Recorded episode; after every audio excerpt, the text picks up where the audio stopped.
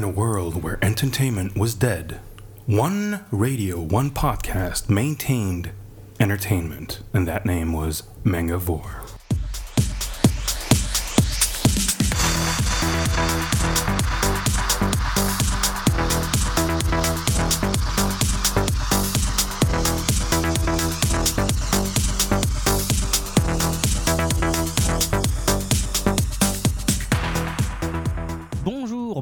Bienvenue pour le quatrième épisode du podcast euh, de la saison 6 du podcast mangavore.fr. Alors déjà, bonjour à la petite équipe de trois chroniqueurs qui est là avec nous aujourd'hui. Petite équipe mais motivée. Bah mais voilà. Mais exactement. Allez, montrez-moi votre motivation. Ouais, là. on est super motivés. Très Ouais, motivés. c'est super, vous avez entendu, on vous a défoncé les oreilles, c'est dire s'ils sont motivés. Bonjour Muriel, ça va? Ça va et toi? Bah, Très bien, alors des animés, une roulette Eh russe? oui, trois, encore trois animés en direct du Japon. Donc euh, ta roulette russe continue, tu t'es pas encore tiré une balle? Euh, Ouais. Non, mais Bon. vu ce que j'ai sélectionné aujourd'hui, je vais peut-être m'en tirer une. Ok, d'accord, bon bah on va voir. Alors tu vas essayer de refaire rire l'invité, Tofu. Alors je vais Hein essayer de refaire rire. Je crois que c'est le premier invité qui avait ri à une de mes chroniques, ce qui est un élément Ce qui était pas mal, c'est euh, vrai. Tu dans t'en souviens encore avec. Ah oui, c'était petite larmichette un c'était peu, incroyable, inattendu déjà et surtout incroyable par la suite. n'est-ce pas? Et puis bah j'ai plus jamais arrêté de le stalker après ça. Et c'est pour ça qu'on se retrouve aujourd'hui. C'est ça. Ah, Les voilà. forces de l'ordre sont à l'extérieur et attendent qu'on sorte du podcast. Ce qui est plutôt surprenant, puisque moi je m'attendais à ce que tu aies que tu stalkes plutôt l'autre partie du duo de- des invités précédents. Alors puisqu'il y en a oui, plus mais en et même temps, voilà, est-ce que ça bref. serait pas un cliché? Si, mais Et on a la peur du cliché ici, on le sait. Vrai. Donc Voilà. non. Mais que de mystère, que de mystère. On parle d'invités sans, le- sans les nommer. Ah là, ils pas. donc On verra tout à l'heure. voilà. Atanor, alors, ça va? Bah moi ça va et j'ai prévu de faire manger l'invité encore une fois. Encore une fois. C'est bien, mais moi, encore une fois, je répète ce que j'ai dit la dernière fois. J'aime quand on fait manger les invités parce qu'ils adorent, ils veulent revenir. Et ça, c'est bien. Et puis on mange nous bien. aussi, donc c'est bien. Et on mange nous aussi, ce qui est bien parce que comme le podcast commence toujours tôt, moi j'ai pas le temps de déjeuner avant de venir. hein. Donc voilà. Et enfin, tournons-nous vers l'invité. Bonjour Ahmed. C'est moi Ça va Ça va, ça va et vous? Ben ça va. Alors je crois, je crois que c'est la première fois qu'on a un invité d'invité qu'on reçoit pour la troisième fois. Ouais, Je je, crois, pense que c'est un, rec- record de podcast, c'est incroyable. c'est incroyable. Il y a euh, l'huissier, euh, maître, euh, maître huissier, qui est là pour homologuer ce record. Ah, euh, non, voilà. il est pas là, il est en train de regarder la bande-annonce de Star Wars. Ah mince, mince. Non non, il est, il est occupé à l'UMP parce que là il y a tous les huissiers de Paris qui sont là-bas aujourd'hui. C'est pile poil en ce moment, c'est vrai. C'est pile poil en ce moment, effectivement. Vous Alors, donc ra- rappelez-moi bien de rigoler à la chronique de, euh, de Tofu On fera des signes si je te fais ça. et de lui filer zéro on s'est énormément organisé depuis ta dernière venue. Il y a des signes, il y a des pancartes qui ça. circulent. Tout Voilà. très spontané. et de lui filer le 06 de Cécile aussi pour qu'il arrête de me stocker moi. C'est ça. Alors Voilà, voilà. éventuellement, ça m'arrangerait bien. Et alors justement, t'es venu tout seul aujourd'hui. Je suis venu tout seul comme un grand, on va dire. Voilà, voilà, Euh, voilà. parce que Cécile euh, est toujours euh, au sein de la structure, hein, c'est toujours sa boîte autant que la mienne. Euh, de ce point de vue-là, pas de changement. Mais euh, elle s'occupe de développements éditoriaux euh, un petit peu euh, différents euh, de ceux de Kiyun pour le moment. D'accord. Et ben écoute, voilà. on verra peut-être ça tout à l'heure. Donc voilà, J'espère aujourd'hui. bien parce que c'est très mystérieux là. N'est-ce Mais pas, complètement, n'est-ce pas, n'est-ce pas complètement. Est-ce que ça pourrait être lié au Star Wars C'est un secret, c'est un secret. attention.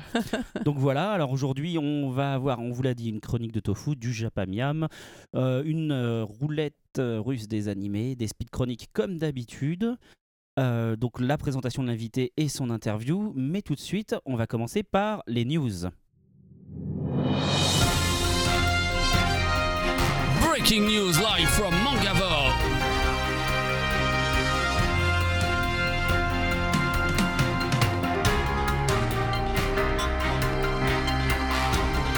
Presque. Je commence directement pour vous parler de l'attaque des titans. Alors qui sait quelle est la news autour de l'attaque des titans Ouais, Cette- moi je sais. Vas-y. Ils font un crossover avec Spider-Man. C'est pas faux. Bah tu veux nous en parler? Mais non, parce qu'en fait, je vais faire une émission spéciale sur le comics dans les mangas avec euh, tous les titres de super-héros qui sortent en ce moment dans les mangas, mais j'ai pas encore le temps de la préparer, donc ça sera pour une autre fois. Bah, tu, vois, veux nous le en parler teaser. rapidement quand même au moins, nous dire ce que c'est? Ouais, bah, moi, dans, un des, dans un des 75 000 multivers de Spider-Man, il y a des titans qui arrivent à Manhattan et qui foutent le bordel, parce que c'est des bâtards les titans. C'est des bâtards les titans. Ceux qui lisent l'attaque des titans le savent en l'occurrence. Mm. Bon alors quelqu'un d'autre veut tenter sa chance avec la news qui est tombée cette semaine pour le Ah coup oui, si, ils font le film live avec les- les depuis longtemps ça. Les photos du cast qui ont. Non, non, non, non. euh, une- une- alors je vous donne un indice. Une semaine. nouvelle qui déprime les fans de l'attaque des titans. Ça va s'arrêter. Ah, ça reprend pas avant 2016. Ah la Voilà. seconde, Voilà. la seconde Excusez-moi, série j'étais un de peu longue à me réveiller, mais si, si. La seconde série de l'anime en 2016. 2016, on pleure tous. Exactement. Voilà, voilà, voilà. Bah, il faut lire le manga, il est très bien le manga. Il Et est très bien. euh, vous vous ferez une séance de rattrapage en 2016 avec qui est, qui est très bien aussi. Exactement. Sinon, alors, Pika annonce le manga de Baymax qui sort le 4 février, qui est un manga inspiré du film des studios Disney, Les Nouveaux Héros, euh, qui sort au cinéma, je sais plus quand En exactement. février chez nous, me En semble-t-il. février aussi, ah, bah Oui, ça oui, alors. ce qui est encore un scandale parce qu'il est sorti il y a vachement super longtemps aux États-Unis et Il y en a un peu, il y en a un peu marre de ça, hein, hein Messieurs Disney, si vous nous écoutez. Il écoute, il écoute. Comme quoi, comme quoi. hein. Donc voilà, euh, donc c'est à l'université de San Francisco. Ok, San Francisco, d'accord. Tout le monde attend avec impatience de découvrir la nouvelle création de Hiro Hamada, jeune inventeur de génie de 14 ans, les micro-robots, des nanorobots capables de prendre n'importe quelle forme. Mais alors que l'avenir lui sourit, Hiro perd son frère dans une expérience secrète. Cela dit, si c'est des nanorobots, comme tu peux pas vraiment les voir, tu t'en fous un peu de la forme qu'ils prennent. Bah, je pense que c'est des colonies, tu vois, ils se, voilà, ils s'assemblent. Ouais, je C'est ça, alors je dis qu'il rien, découvre mais- que ces micro-robots ont été copiés par un mystérieux homme masqué, qui n'est pas Tuxedo masqué. Ah, bah, je suis déçu. Voilà. Hiro se tourne vers son plus proche compagnon et ami, le robot soignant Baymax, création de son frère Tadashi, qu'il décide de transformer en robot de combat. Ah, ah. Ah, un robot de Ça vous combat. inspire quelque chose Oui, ça m'inspire en fait que du coup c'est un geek un peu sans vie et un peu sans amis, qu'il se fait un, un robot pour ami et c'est pas le scénario des nouveaux 4 fantastiques? Ah, Je sais pas du tout. Parce, à partir que, du le- moment- parce que Doctor Doom dans la version de la Fox là, a priori ça serait juste un, un, un nerd en manque d'amitié quoi. D'accord, tu veux dire comme Electro dans Spider-Man 2 Ouais, voilà, Ok. voilà, qui mais, mais avec un côté bien qu'il soit méchant en fait et un peu justicier parce qu'il pirate l'ordinateur du Docteur Storm parce qu'il gagne de l'argent avec la science et gagner de l'argent avec la science c'est mal. Bah oui, c'est mal. C'est mal, c'est mal. Alors, j'avais pas vu Baymax comme ça. Ouais. tu l'as- tu l'avais vu toi un non, peu je l'ai pas encore vu, mais ça a l'air, euh, ça a l'air bien sympa, ma foi. D'accord. Bon. Allez, news suivante. Alors, euh, revenons sur Souvenir de Marnie. Qui sait ici? Ce que c'est que Souvenir de Marnie? C'est le prochain film des studios Ghibli. Mais voilà, merci, merci Le dernier film invité. des studios Ghibli? Non, le prochain le futur prochain dernier, ouais, c'est ça. Et, euh, et Miyaz- Miyazaki, d'ailleurs, euh, comme il a réussi à soigner son glaucome, a dit que peut-être qu'il en ferait un. En l'occurrence, celui-là, c'est pas un Miyazaki, hein, Ouais, pour ouais. le coup. Voilà, C'est un info. Bayashi. Mais ouais, ouais. Euh, donc du coup tout ça pour dire que ce film débarque en France euh, au cinéma le 14 janvier et que si jamais vous entendez cette news euh, attends enfin si j'ai pas mis enfin si je l'ai mis suffisamment tôt en ligne pardon le podcast vous pourrez essayer de le choper le 7 décembre au Forum des Images Ah. ou le 13 décembre à la Maison de la Culture du Japon voilà bon honnêtement il y a peu de chance hein. en général la mise en ligne c'est plutôt autour du 15 donc vous aurez raté ces avant-premières mais vous aurez Vous saurez qu'elles ont existé. mais non mais en vous fait, saurez c'est des too late news. les, avis- les news, les news qui arrivent Les trop tard. jour, elles sont trop Alors, Alors, sinon, 14-18, le- c'est terminé. Edith Piaf est morte. Non mais pour Et rappel, bonne année pour rappel, la news c'est que ça sort le 14 janvier au cinéma. hein. C'était ça. voilà. Alors euh, donc c'est un film qui est sorti le 19 juillet 2014 et qui est inspiré du roman When Marnie Was There de Joan J. Robin- Robinson, qui raconte la rencontre entre Anna, une fillette renfermée solitaire, et Marnie, quelqu'un d'autre. Moi je l'ai pas vu. voilà. Quelqu'un, tu l'as vu peut-être Non, Ahmed, toujours pas. T'étais pas au Japon à ce Non. moment-là? Non, non, il était D'accord. plus en salle déjà quand j'y suis allé. Alors, l'équipe d'Animeland a dit au revoir à tout le monde. Je ne sais pas si vous avez suivi ça. Alors suivi non, mais vu la news, oui. Voilà, puisque vous saviez, puisque on a reçu euh, Tibor. Ni- on a reçu Tibor. Avant, on avait reçu Nicolas et Carla. Donc, on savait que Anime Manga Press était dans une, euh, dans une dynamique un peu compliquée ces, dernières, euh, ces derniers mois et ces dernières semaines. Eh bien, euh, voilà, Violetta Vasic, la rédactrice en chef du. Enfin, Violetta Vasic, pardon, Nicolas Penedo et Carla Sino ont annoncé qu'ils cédaient leur place à une toute nouvelle équipe. Donc voilà, leur dernier numéro, c'est le 201 qui est sorti dans les kiosques le 12 novembre. Et ensuite, il y a une nouvelle équipe qu'on ne connaît pas encore qui va reprendre le flambeau derrière eux avec un tout nouveau magazine, enfin un tout nouvel Animeland. Euh, pour l'instant, il n'y a absolument rien qui, euh, qui a filtré quant à la composition de l'équipe ou euh, la ligne éditoriale du magazine. Ce que je sais, c'est qu'il va y avoir une réunion éditoriale prochainement, donc euh, peut-être en saura-t-on plus dans le prochain podcast. On n'a même pas le nom du nouveau leader ou quoi que ce soit? Pour l'instant, il n'y a pas grand-chose euh, dessus. Non, non. Enfin, après, il y a des choses qui se murmurent euh, comment, euh, dans le milieu, mais il n'y a rien, il y a rien d'officiel. Donc, euh, Ah, il il faut s'est passé, il s'est passé plein de choses dont forcément on peut pas parler avec les auditeurs parce que voilà, ça les concerne même pas forcément directement. Mais c'est une nouvelle qui est un peu triste parce que c'est des gens avec lesquels on travaille depuis longtemps, avec lesquels on s'entendait bien et qui avaient une vraie passion pour leur magazine. Euh, et puis qui se retrouvent euh, sans boulot du jour au lendemain, donc Ouais. c'est jamais évident. euh, Mm, mm, mm. C'est jamais évident. Bon, le magazine va continuer, ça en soi c'est une bonne nouvelle, mais mais voilà, c'est pas facile en ce moment. la presse en général et la, presse spécialisée encore plus. Exactement. En tout cas, voilà, du coup, euh, on souhaite euh, bah, voilà, à toutes ces personnes qu'on a reçues dans le podcast, entre autres, et qu'on connaît plutôt bien, euh, voilà, on leur souhaite bon courage pour la suite. Et puis, bah, malgré tout, même si on la connaît pas encore, souhaitons bon courage euh, Et bonne chance à- pour les et bonne chance, voilà, bonne la chance. nouvelle équipe euh, qui va avoir quand même un sacré challenge à relever, parce que mine de rien, Animeland, c'est un magazine qui a un- un- une certaine histoire derrière lui. Voilà. Sinon, est-ce que vous savez ce que sont les éditions Yowake? Eh bien non. Pas du tout. Les éditions Yoake, c'est le nouveau euh, label de, euh, de, de bouquins jeunesse euh, lancé par Kazé. Euh, ils viennent juste de sortir, enfin juste, euh, ça dépend quand le, le- le podcast Autour du sortira, 15 hein. décembre. C'était euh, c'était pour le salon de, du livre de la jeunesse de Montreuil. ils ont invité leur premier auteur et sorti leur premier bouquin. Et donc, c'est un peu dans la lignée de ce que font nos amis de euh, Nobinobi. Tout à fait. Et donc, voilà, Donc on va voir, voilà ce que ça donne.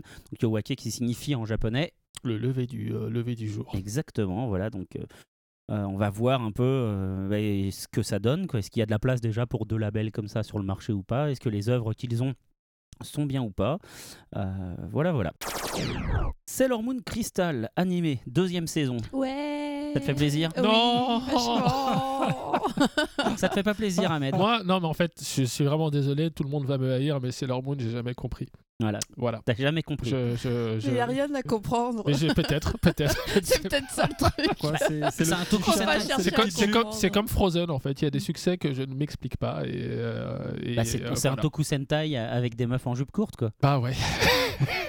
Tu n'es probablement pas le public cible. Non, C'est pas vrai. parce qu'il y a énormément de garçons qui sont euh, fans de Sailor Moon. Encore une fois, c'est un Toku Sentai en jupe avec des meufs en jupe courte. Bah ouais. Ça, peut ne, ça peut- ne peut que plaire à des étudiants, euh, en plein- enfin à des adolescents en Ah, mais, plein mais pas boom du tout. Moi, je me rappelle très bien l'arrivée de Sailor Moon en France. On me l'avait vendu pendant des mois comme le successeur des Chevaliers du Zodiac. Exactement. Mais quelle, quelle imposture. La publicité mensongère, quoi. Parce que vous étiez pas en plein boom hormonal, c'est bien ce que je Ah, mais dis. si, mais si, en plein dedans. Si, si, si, si. Et alors, à l'époque, j'étais jeune et naïf, et comme ça venait du Japon, pour moi, c'était forcément génial. Et je me suis forcé à regarder en me Mais disant. Non, mais les Japonais sont des gens intelligents, ça va forcément devenir bien à un moment. Et non, non. Jamais, jamais c'est devenu bien. Il y a un mec qui se déguise en costard cravate avec une rose entre les Mais dents et c'est génial. Mais pourquoi Ça Mais c'est où pourri, ça c'est Ah. pourri. Mais par contre, les meufs quand elles se transforment, voilà, elles sont à poil. Ouais, non, mais Mais il y a t'a- Gigi pour t'attends ça. la troisième saison pour que, commencer à avoir quelque chose pendant la transformation, hein, donc euh, ça sert à rien. Déjà, premièrement. Bref. Et euh, J'étais abonné à euh, Canal Plus, moi j'avais pas besoin de Sailor Moon. Ah bah, pour c'est- voir on parle pas de la euh, même chose alors. hein, euh, Désolé, c'est- monsieur le bourgeois, désolé. Voilà, moi je parlais au nom des prolétaires. voilà, hein. Le prolétariat pendant des vaincra. années de Sailor Moon. Oh, le, canal plus du pauvre. Bref, bref, bref. Donc voilà, tout ça pour dire que lors de l'Anime Girls Festival 2014 euh, a été annoncée la deuxième saison de euh, Sailor Moon Crystal qui débarquera euh, au mois d'avril avec 26 épisodes et dans lesquels on verra Black Moon, enfin tout l'arc sur Black Moon, donc avec dedans Chibi Usa. Alors voilà une bonne nouvelle. Et ben en tout cas, voilà une bonne nouvelle pour les fans de Sailor Moon. On a bien compris que Ahmed, Tofu et Atanor n'en faisaient pas partie. Moi, pour le coup, en fait, je suis complètement neutre à ce sujet. Mais par contre, je suis fan des fans. hein. Là, euh, on va pas- on va pas- on va- on va pas s'en- on va C'est pas vrai que- s'enlever. C'est vrai que euh, les fans sont cool. Souvent les cosplays sont très très réussis. Sinon, moi je m'en vais. hein. Sinon, qui connaît le manga Rinne Ouh la Non, vache. Je n'ai pas ce Je plaisir. relève la main. Alors, c'est euh, Voilà, le, dernier euh, manga en cours de Rumiko euh, Takahashi, l'auteur de, de Lamu, de Ranma et de Maison Ikoku, entre autres. Exactement, merci. dont on vient, je te grille ta news, mais dont on vient d'annoncer une adaptation animée. Mais complètement, complètement. Ben, tu peux m'en dire plus du coup sur cette anime Pas du tout. Ah bah voilà, ah, ça fait le malin, mais hein, finalement. eh bien, figure-toi que cet animé débarque au printemps et qui sera diffusé sur la NHK et sur E-Télé, enfin iTélé du coup, voilà. Euh, ça a été annoncé dans le Weekly Shonen Sunday euh, de la Shogakukan, évidemment, puisque c'est l'éditeur historique de Rumiko Takahashi. Voilà, voilà. Alors pour vous raconter rapidement l'histoire de Rinne, c'est un exorciste, enfin c'est un Shinigami euh, qui est ultra pauvre. Voilà, qui est ultra pauvre. Donc en fait, son but dans la vie, bah, c'est d'essayer de faire son boulot de Shinigami qui lui rapporte chichement de quoi euh, manger, euh, s'habiller, etc. Et il vit à l'école en même temps. Et, et du coup, bah, c'est vraiment ces, galères de, de, de, de sale pauvre, hein, tout simplement. Du coup, C'est galère de prolétaire. Quoi. Ah, mais Donc, donc j'imagine que lui, il a pas Canal Plus quoi. Ah bah lui, il a, pas, il a même pas la Il télé. devait hein. se contenter de Sailor Moon. Mais il a même pas la télé. Et du coup, bah, dans, dans son univers gravitent bah, d'autres Shinigami qui sont pétés de thunes et qui peuvent du coup utiliser des accessoires qui sont vachement efficaces alors que lui, il a rien. Enfin, des trucs comme ça. Vas-y, Ahmed. Ahmed, je tiens à rétablir la, la vérité quant à ma supposée bourgeoisie euh, dans ma jeunesse. ici devant le monde Mais, entier. mais- mais- mais- mes parents avaient, fait des choix financiers, n'est-ce pas? On se faisait régulièrement couper l'électricité, mais on avait Canal+. Voilà, c'était un, finalement, choix- c'était un choix de vie. Nota- notons qu'au début, j'ai eu peur que tu nous annonces que tu avais un, un décodeur pirate en fait. non, non, même pas. Ça, pour le coup, on n'a jamais eu. Bon, et bien voilà. Allez, on va faire une dernière news pour vous parler de Shitihanta, autrement connu en France sous le nom de Nicky Nicky Larson. Larson. voilà Nick Larson. Larson, exactement. Larson, je l'appelle même Mute, je sais que ça l'énerve. Tu fais ça pour l'énerver, mais il a des nerfs d'acier. non, pas la bulette, Bobo, Bobo Bulette. Alors, Nicky Larson, voilà, une série euh, qui date de quand? De 86, Ouh, 89, un ça truc nous comme rajeunit ça. pas. ouais, ça doit être 86, 80. Si tu parles pas dans ton micro, on t'entend très très Le mal. manga, oui, tout à fait, ça Voilà. doit être 86, Et L'animé, 87. ça doit être quoi ça. doit être 89, la première, 90 la première, parce que la, 88, la deuxième 89. saison c'est City Hunter 91, je crois. Tout à fait. Donc du coup, Ouais. voilà, quelque chose comme ça.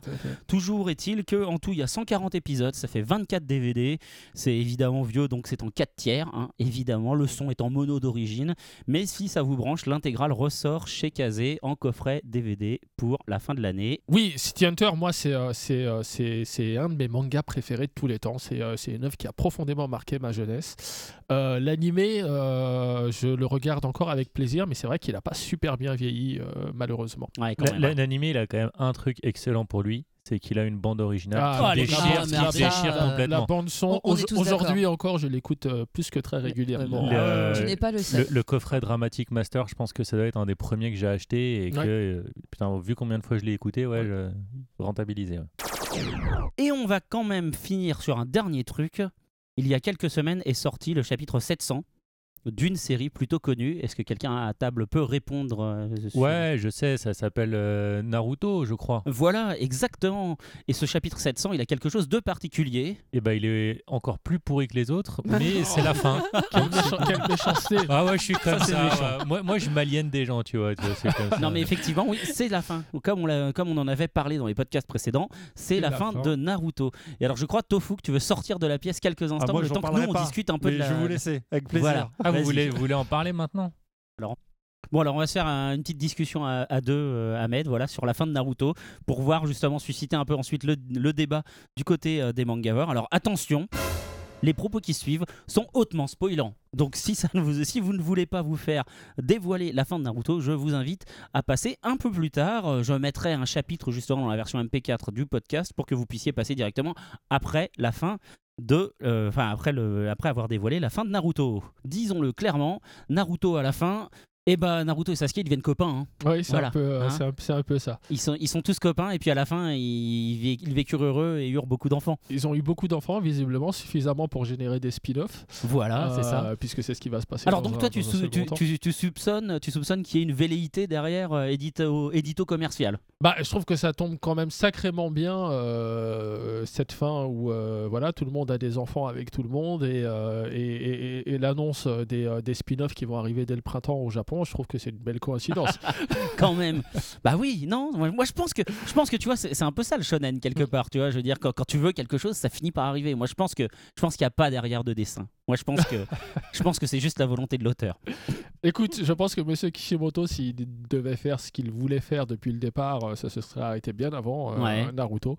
Euh, Écoute, mais bon, c'est une, ouais. c'est une série qui pèse tellement euh, dans le chiffre d'affaires de la Shueisha que forcément, dans ces cas-là, C'est un peu il y a la, la ronde des responsables éditoriaux et des pontes de Shueisha qui succèdent pour faire des courbettes à l'auteur en lui disant s'il vous plaît monsieur encore 10 tomes s'il vous plaît et que voilà un auteur un grand auteur comme ça il doit quand même beaucoup à son éditeur et puis euh, rendre ce qu'on nous a donné au Japon c'est quelque chose qui est euh, particulièrement important donc euh, voilà c'est pour ça qu'on se retrouve très souvent Bien quand sûr. même avec des séries en 40-50 tomes parce que ça arrange bien l'éditeur moi, pour ma part, je suis bien content que ce soit terminé parce que c'est la meilleure chose qui puisse arriver au manga. On va enfin pouvoir passer à, autre chose. sûr. ouais, ouais. Et il faut voir que la, la place que prend une série comme ça dans un magazine comme le Jump, euh, pareil pour Bleach, pareil pour One Piece, hein, c'est euh, les trois séries qui euh, sont tout le temps mises en avant, qui sont en couverture, euh, qui sont le premier chapitre en couleur, ouais. sur lesquels euh, Shueisha va faire la majorité de ses investissements. Et dans ces conditions-là, c'est super compliqué de faire émerger des nouveaux auteurs de manière durable. Et Naruto, c'était super le temps que ça a duré. Ça, fait rêver des générations de lecteurs dont moi je ne fais pas partie malheureusement parce que j'ai- jamais accroché euh, vraiment à l'univers de Naruto, même si je lui reconnais euh, des, euh, des qualités certaines. Bah voilà, maintenant, on... vivement la suite. Effectivement. Alors, juste, tu le disais, ils ont eu plein d'enfants. Il y a eu des mariages.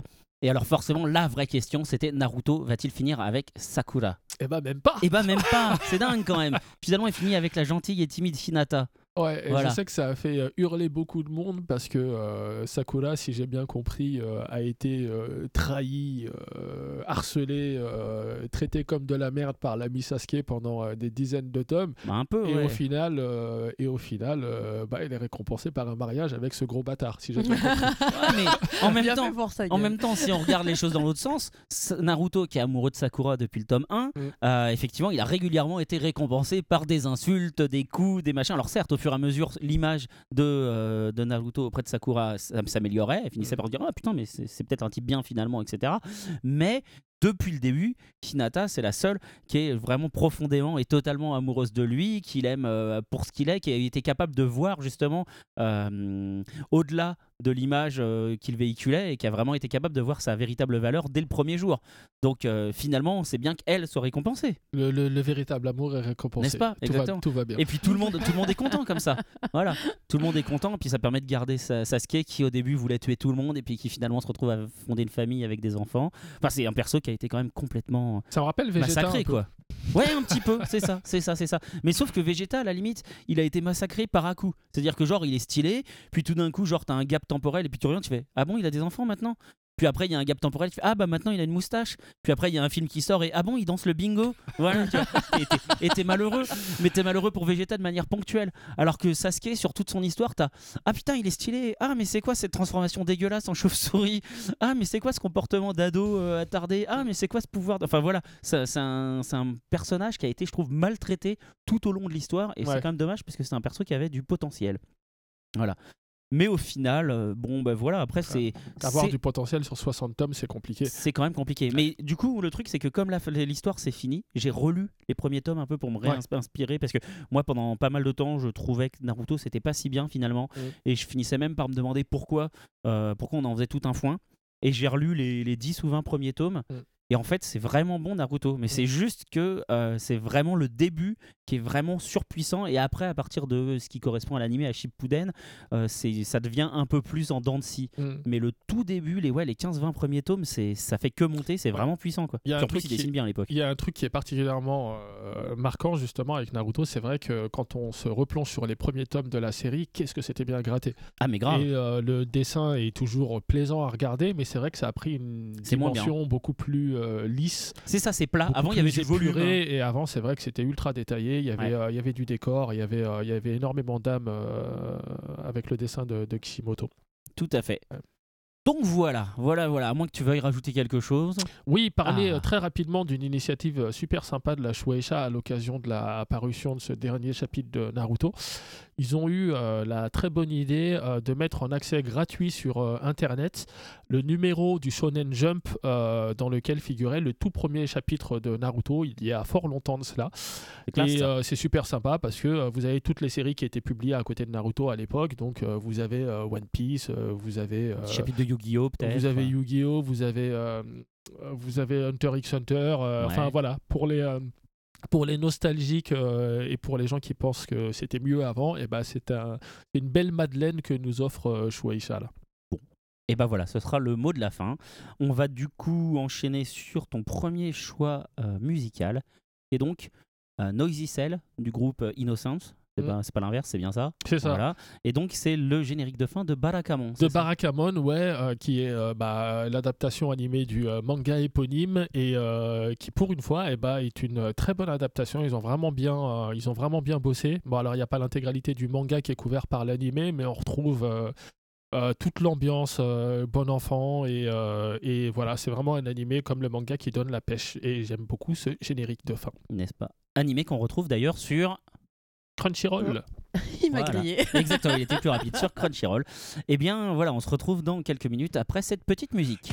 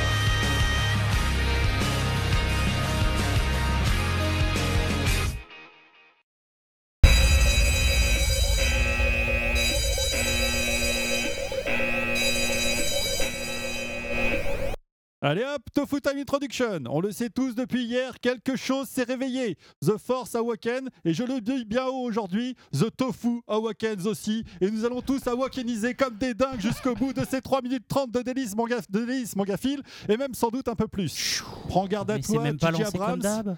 C'est ça l'improvisation, tu vois, rien n'est écrit dans ça cette chronique. quoi. J'ai pas entendu dire chronique de tofu. Prends garde à toi, Gigi Abrams. Star Wars a peut-être le retour du Jedi, mais nous, today, on a le retour de Monsieur Agne. Avant de m'élancer, eh, Pas mal, pas mal. on Non, non, non. on salue les professionnels. Merci, merci, merci, merci. Avant de m'élancer pour de vrai dans ma chronique, d'où le lancement un peu bizarroïde, machin, tout ça, t'as vu Oh. Mais tout est calculé. Avant de m'élancer pour de vrai dans ma chronique, monsieur Agne, je voulais savoir, est-ce que vous aimez les effets spéciaux, les meupettes, les butrages à la brouche, bluffants de réalisme, les imitations vocales incroyables, les chaussettes et les gardiens de la galaxie? Je suis, je suis fan. Je vais prendre ça pour un oui. Timide, mais un oui quand même. Eh bien, vous avez de la chance, mon petit bonhomme qui regarde vers le futur et met des costumes parce qu'il paraît que pour les interviews, ça fait plus sérieux, mais qu'aujourd'hui, il en a pas mis. Oh oui, petit vénard. You are lucky, lucky guy, mon Yann Solo japonisant. Éteignez votre portable, attachez votre ceinture, ça commence maintenant. Chronique de Tofu Saison 6 Épisode 3 Épisode 4. Aujourd'hui, Q Mais c'est la C'est troisième le 3 Tofu. pour moi Mangavoria, Mangavorienne, Kunien, Kunienne, Sa Majesté Mimu et les deux bonsaïs qui font tapisserie autour. Merci. Dis Oh, donc. si vous On n'a pas dit savez, Mangavor, Mangavor, pas un bonsaï, Mangavorien. ça ne parle pas. C'est important. Grootzai. Oh, si vous saviez, comme le tout petit et si fourbe Monsieur Cool, Groot. ici présent, au bout de mon majestueux index, a une fois, une fois de plus tenté d'estourbir à coup d'impromptis imprévus ma chronique. Pensez donc, il ne m'a annoncé qu'il n'y a à peine un tout petit mois et demi, à peine six semaines de rien du tout, que du légendaire duo de magiciens des mangas, Agne en je ne recevrai que vous, Monsieur Agne. Mais alors, Eh, il a pleuré pendant deux semaines. hein. et demi, Et demi, pardon. pas les demi. Deux semaines et deux. Mais alors, que faire de ces talents, de ces torrents de fleurs déjà commandés pour l'irrésistible partie féminine de votre duo? Oh, Mais alors, que faire de ces cascades de désirs difficilement contenus pendant ces cinq années qui ont séparé mes clins d'œil intrépides et sourires polis de la pétillantissime Mademoiselle Pournin Eh ben, dis donc. Pour le torrent de fleurs, c'est décidé. Moment d'émotion, moment sacré soirée. Je vous le remets Je vous le remets pour lui remettre en espérant, en espérant qu'elle me remettra Ah ben merci. Ah, quand même, j'avais vu juste alors tout à l'heure en fait. pour les cinq années de désirs contenus. Promis. Oula. Vraiment, n'allez plus vous asseoir. Ça fait beaucoup. On va tout faire pour s'en sortir indemne, vous et moi. Je vais faire au mieux pour vous en protéger. Mais avec cet immense feu d'artifice d'effusion sentimentale prêt à exploser sous ce frêle t-shirt qui m'habille aujourd'hui, vous vous doutez, vous vous doutez bien qu'il y a quand même de sacrés risques que vous preniez une petite bise perdue, voire qu'un kamikaze. Un amoureux vous saute dessus. On m'avait pas prévenu. Ah, je savais pas. Je savais pas. C'est la surprise. Mais gardons espoir, tâchons d'éviter la prophétie autoréalisatrice et poursuivons. Ah, monsieur Agne, comme cela doit vous faire tout bizarre. Et pourtant, regardez-la, c'est bien elle. Vous la reconnaissez? La première fois que vous l'avez rencontrée, cette chronique, elle avait quoi? Tout juste née, adorable petite chose fragile d'à peine trois mois, avançant maladroitement sur ses quatre blagues, gazouillant vers vous, déclamant deux, deux déclamant deux déclamations semi-humoristiques béates d'une admiration à peine voilée pour tenter d'attirer votre attention et quelques sourires conquis. Et la voilà, cinq ans plus tard. Vous avez vu cette bombasse? Elle vous a reconnu, vous savez. À peine avait-elle respiré votre suave aftershave quand vous passiez la porte que déjà, elle agitait frénétiquement d'impatience son 95C de sa hydrolatique. Guettant le moment idéal pour vous sauter dessus. Monsieur Agne, quel plaisir Cinq ans qu'on n'a pas causé. Comme Aïe, aïe, on a un sacré paquet de trucs à se dire. Dites la vengeance. Vraiment, c'est votre truc chez Kyun, hein, une sorte de sacerdoce. Euh, bah, j'ai compris. J'ai essayé de compter. Mais bon, passer les cinq premiers doigts de ma main gauche, je vous avouerai que j'ai encore quelques difficultés à poursuivre avec ceux de la droite déjà bien occupés par ailleurs. Bref, je peux quand même très malhonnêtement l'affirmer aujourd'hui. micro, hein, c'est tout. Des mangas de vengeance chez Kyun, il y en a beaucoup. Et apparemment, il n'y en a pas encore assez puisque monsieur en redemande pour son concours tremplin jeune talent. On aime Et- bien les sentiments négatifs. si veux. Eh ben tant pis, eh ben banco, j'ai décidé de participer. Moi, la vengeance, ça me connaît. Tiens, Kyun, je peux bien te le dire maintenant, j'avais léché ton verre avant de te servir de la boisson. Tout à l'heure. Bon, Ah, salaud ça t'apprendra à me prévenir au dernier moment pour les changements d'invités. Oh le salaud Il y a juste un truc, euh, le dessin. Le dessin, pour moi, c'est comme l'arithmétique, j'ai encore certaines difficultés. Mais oh, on est quasi intime maintenant, un bon pitch, ça devrait suffire. Alors hop, je m'en vais présentement vous lancer la bande-annonce de tout ça. Imaginez, c'est entre Liar Game et Coq de combat, avec des courses en scooter endiablées dans les rues de Paris, des flics qui traquent le croissant en pleine nuit, un gros serial lover, une rouquine hystérique et des battles de SMS. Oui, je vois d'ici votre œil briller d'intérêt. Top là, on va appeler ça. Merci pour ce moment. On va faire un à moi la timbale, le prix, la thune, la publication, la célébrité, les groupies cosplayés, les Ah, ça. Ça sent les 600 000 exemplaires Eh, vendus. Non mais 600 000. franchement, eh, franchement une version manga de Merci pour ce moment. je dis, euh, N'oubliez pas, l'idée est ici, elle est enregistrée. Dessiné par Tetsuya Tsutsui. Et un peu aussi merci à ma Valoche Trier Machin parce que j'avoue que Maître Achouillet inspiré de son trek à. Et puis c'est elle qui s'est tapé le gros mou quand même. hein. Bref. Oh punaise, vous entendez ça? Non. Vous entendez non, non, ça? non. Une alerte enlèvement. Oh, ouh, oh, ouh. Alerte Oh enlèvement. god. On nous signale que la petite Garami est perdue de vue depuis maintenant plus d'un an. C'est vrai. La dernière fois qu'elle a été vue, c'était page 186 du tome 6 d'Arms Peddler. Et elle n'était pas en top forme. Ses compagnons d'aventure sont très très inquiets, mais surtout les lecteurs n'en peuvent plus d'attendre. Signe distinctif, la petite Garami porte un chapeau de cow-boy, une grosse épée et des gros boobs. Ce qui doit Voilà. un petit peu jouer pour sa popularité et la pressante impatience du lectorat masculin et lesbien. Tu crois? Agne Bouge pas et lève les mains. Fais pas le con, Agne, je sais que tu sais. Non, non, non, essaye pas de m'embrouiller Je te parle pas d'Oudé, Garami La célèbre prise de judo qui m'a tant de fois sauvé la mise quand, quand Mumu, en fin de nos soirées, mon gaveur binge drinking, tente d'insatiable assaut alcoolisé sur tout ce qui a un peu de barbe. Non, n'y pense même pas. N'essaye même pas de servir de Joseph Garami Le jovial, ici séduisant, ancien footballeur hongrois oui, il a des gros boobs, mais il n'a qu'une ressemblance pour le moins succincte avec mon héroïne préférée. T'es très très loin, ouais. Ah, tu mon vas Dieu. pas t'en sortir comme ça, escroc. Parce que oui, j'ai menti tout à l'heure. En vrai, je l'ai revue, Cécile, et elle m'a tout raconté. Tout.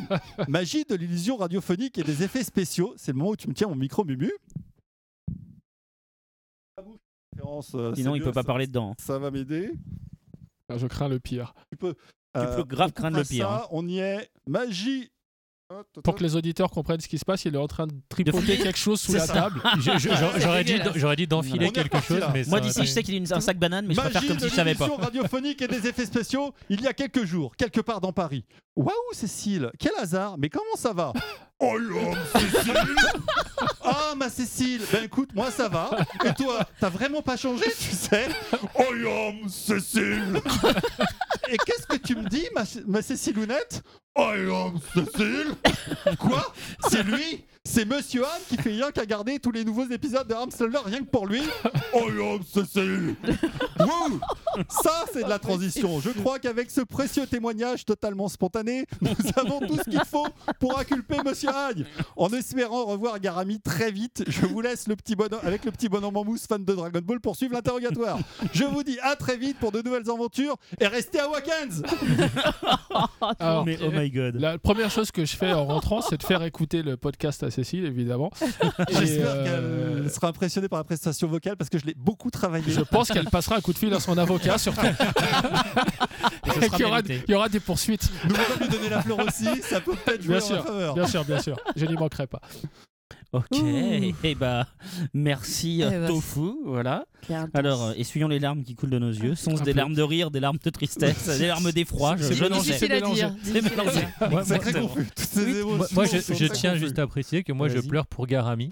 Parce que c'était le message, ne l'oublions pas. Eh ben, Oui. je, eh ben, je vous le donne en avant-première mondiale euh, cosmique. Euh, la, la, la prépublication a repris au Japon euh, là maintenant tout de suite. Et, euh, et on est en train de travailler avec Square Enix pour proposer une euh, sortie mondiale simultanée du tome 7 euh, Oh. dès, euh, si tout se passe bien, dès le mois de mars 2015. Ça, Ah, c'est de la news. ça, Faut vraiment faire un jungle. Du coup. Ah, du voilà. coup, Tofu va peut-être pouvoir euh, relâcher les enfants euh, Pour, pour de qu'il avait, qu'il avait enlevés. L'échange sera, sera Al fait. n'étant pas là, effectivement, là du coup c'est Tofu qui prend Oui, les, oui, les oui, vannes oui. sur la pédophilie, tombe sur toi, c'est pas bol. c'était- juste un enlèvement. C'était juste un enlèvement, je suis désolé. Là, pour le coup, euh, pour le coup. Voilà. Poursuivons. Et bien poursuivons. On va donc enchaîner. On effectivement, comme tu le disais, il va continuer l'interview avec le. Comment t'as dit? Le petit gars en Le mousse? petit bonhomme en mousse fan de fan Dragon de Ball. Dragon Ball, c'est ça, exactement. ouais. Je retiens ça ouais, sur ton salaire. Qui le se jour où tu seras fait payé. lécher les verres. Voilà, exactement. On enchaîne sur l'invité. Mais qu'est-ce que c'est Mais qu'est-ce que c'est Mais qui est-il? C'est le livreur de pizza Une machine à Un café animal sans CO préhistorique partouzeur de droite, bordel Un extraterrestre Ben non, c'est l'invité. Et l'invité ce mois-ci, donc vous l'avez compris, bah, j'espère, parce que ça fait presque 40 On minutes qu'il est espère que avec le nous. message est passé. Hein Et puis alors, combien de fois t'as répété euh, son nom de famille? Monsieur Agne, j'ai compté 1247 fois. très 1247 précisément. fois, Oui, exactement. Donc nous recevons. euh, Iker Bilbao des éditions Soleil. Ah merde, j'étais persuadé qu'on recevait euh, Pascal Lafine des éditions Tonka. Ah, Pascal Pardon. Lafine, pardon. Voilà, exactement. donc, euh, Ahmed Agne, qui est donc le fondateur, et donc euh, quel est le cofondateur Cofondateur. et euh, avec Cécile, donc Voilà. dont Monsieur Tofu vient de parler euh, avec beaucoup d'émotion, Euh, et directeur éditorial des éditions Kiyun. Voilà, exactement. Édition Kiun, qui est actuellement donc sur le marché. Là, vous êtes combien? On est quatrième. Quatrième On est éditeur. quatrième derrière, euh, derrière Glénat, Pika et Kana, et devant euh, bah, Kurokawa autres, et Kaze et compagnie. D'accord. Quatrième éditeur en moins de, enfin en 10 ans du coup. En 10 ans. ouais. En 10 ans. Il y a Ouais. 10 ans, c'était un éditeur euh, qui, euh, comment, qui s'est créé à Trappes. Qui signe son Tout nom à fait. Voilà. France à 3 l'aide Île-de-France. de son France sabre 3 Île-de-France venait, France, France 3 Île-de-France venait euh, dans, dans ton salon euh, vous interviewer en disant oh c'est extraordinaire ces petits jeunes de banlieue qui, qui Ouais, font il de y a des images de moi euh, qui portent euh, des, des, des suites à capuche euh, dans mon bureau de trappe et qui répond euh, à des interviews. Je faisais 15 kilos de moins, je suis pas déjà très gros aujourd'hui, Certes. mais c'est euh, c'est assez rigolo à regarder aujourd'hui, je pense.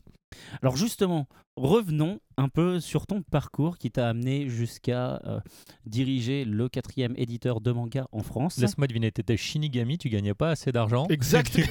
Ah, t'étais le pote de Rin. Comme dans d'accord. exactement. Alors non, comment effectivement tu en es venu à tout ça? Vas-y, explique-nous un Euh, bah, de manière très euh, indirecte parce que je n'avais pas de plan de carrière. Je me suis pas réveillé un jour en me disant euh, dans la vie je vais être éditeur de manga. C'est venu euh, beaucoup plus euh, tard. Euh, mais ce qui est arrivé relativement tôt, c'est bah, ma passion pour le, euh, pour le manga, pour l'animé, pour être plus précis dans un premier temps, parce que euh, mon premier contact avec le Japon s'est fait bah, au travers des, des dessins animés japonais qui étaient diffusés sur la 5 et puis au Club Dorothée après du matin au soir. C'était un peu. C'était lequel justement ton premier gros choc justement? Mon premier gros choc de dessin animé, c'était probablement. Alors, les Cités d'Or, même si c'était pas du 100% japonais. Ouais, Et en, en- en japonais pur et dur, je pense que c'était Saint Seiya. d'accord. Ouais. Euh, et pour le coup, oui, ça a été une vraie euh, révolution ces dessins animés-là parce que euh, à l'époque, comme vous le savez très bien, un dessin animé pour enfants, c'était il n'y avait pas une ambition Voilà, scénaristique folle derrière, derrière, derrière ces dessins animés-là. C'est bien Aglaé et Sidonie. oui, mais euh, voilà. En fait, il y a une vision du dessin animé qui fait que euh, ça marche très bien quand t'es enfant, et puis quand t'as passé les 12 ans, bah c'est bon, tu passes à autre chose parce qu'il n'y a plus assez justement de. Il n'y a pas euh, d'enjeu quoi. il n'y a pas d'enjeu, il n'y a pas de euh, moyen de s'identifier au personnage. Là, avec le dessin animé japonais, il y avait vraiment euh, un schéma de dessin animé qui prenait pas euh, les, euh, les enfants pour des imbéciles. Il y avait des vrais enjeux scénaristiques, il y avait des vrais personnages, il y avait des vraies évolutions de personnages. Et ça, pour le coup, c'était nouveau pour tout le monde à l'époque. Et euh, la meilleure preuve de ça, c'est que moi, quand j'étais tout euh, gamin, euh, avant encore de découvrir Sanseiya et compagnie, on regardait, euh, on regardait Albator, on regardait Goldorak en famille. Mon Ouais. père et ma mère regardaient euh, Albator et Goldorak. Ah ouais. Et ils guettaient euh, le nouvel épisode euh, régulièrement. Euh, ma mère était fan de Cobra euh, parce que. Carrément. Mais quoi. oui, mais oui, Ah, pas parce que. qu'il faut recevoir cette femme très Eh prochaine. bah, écoute. Euh, mais parce que euh, c'est comme une série télé américaine au fond. C'est Ouais. juste que c'est un dessin animé, mais euh, c'est une histoire, euh, c'est une vraie histoire avec des vrais personnages, un, objectif et, euh, et, et voilà. Donc première rencontre avec le dessin animé japonais.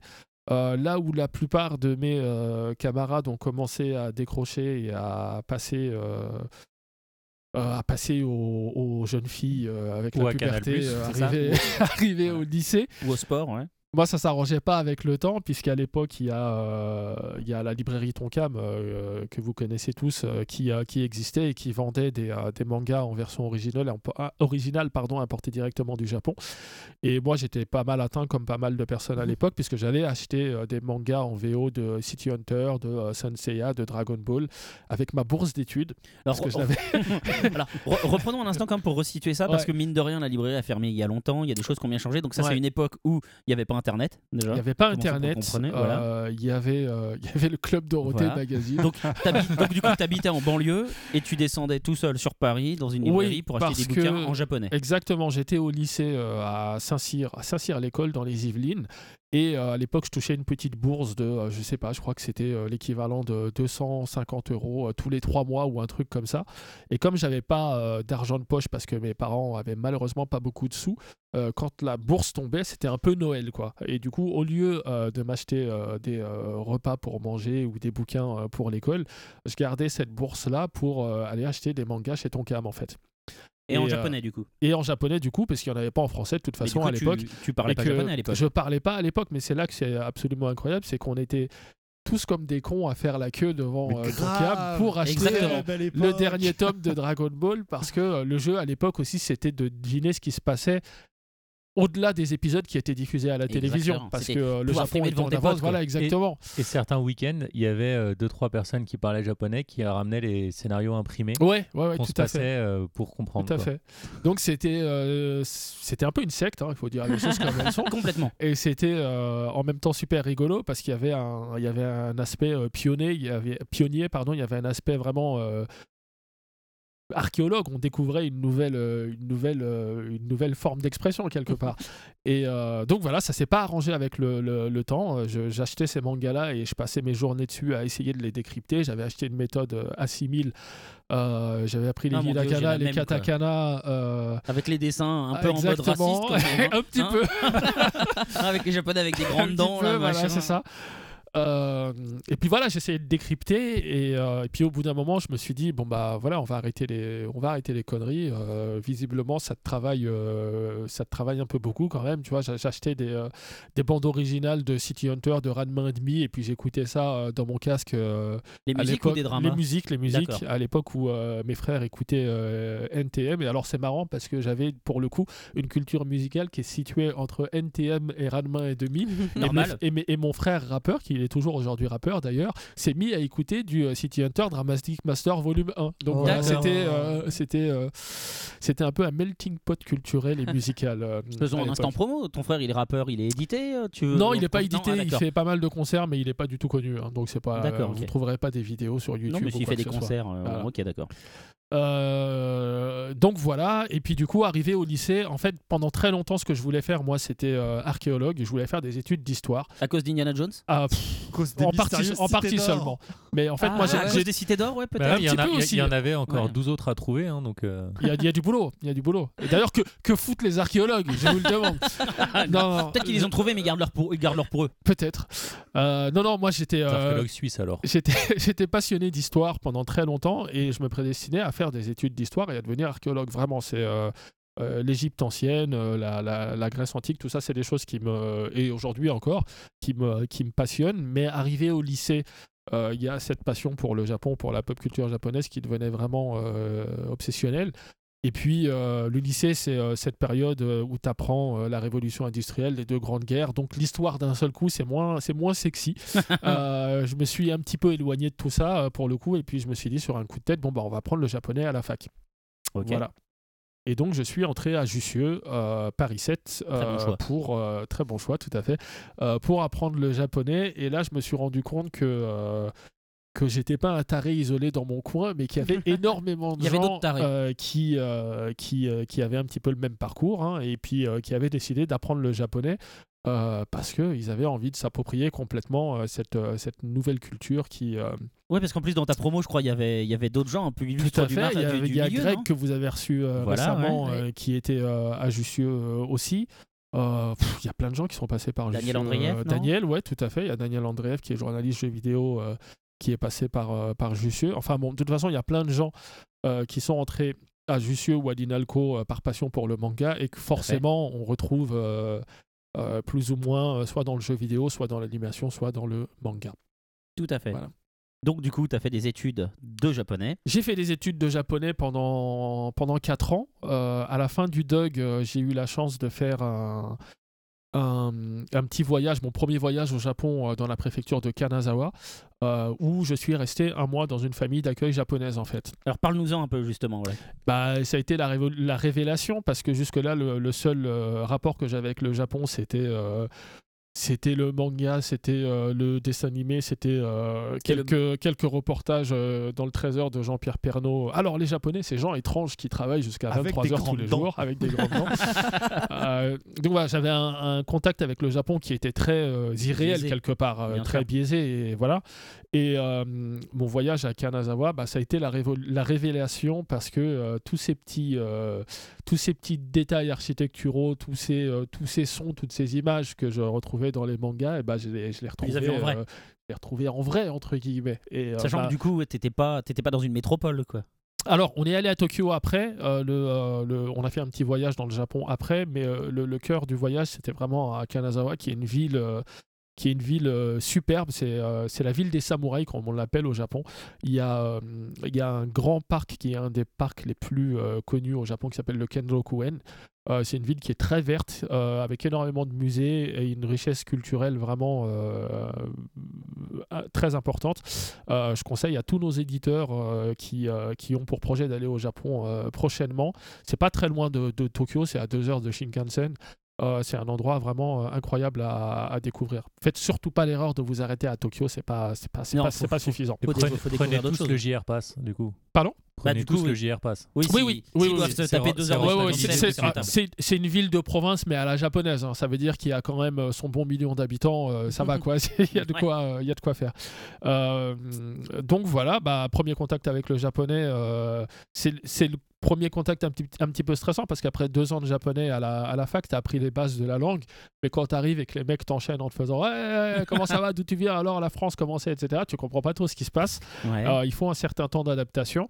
Euh, mais euh, ma famille d'accueil était absolument adorable, ça s'est extrêmement bien passé euh, et puis ça m'a donné qu'une seule envie, c'est d'y retourner.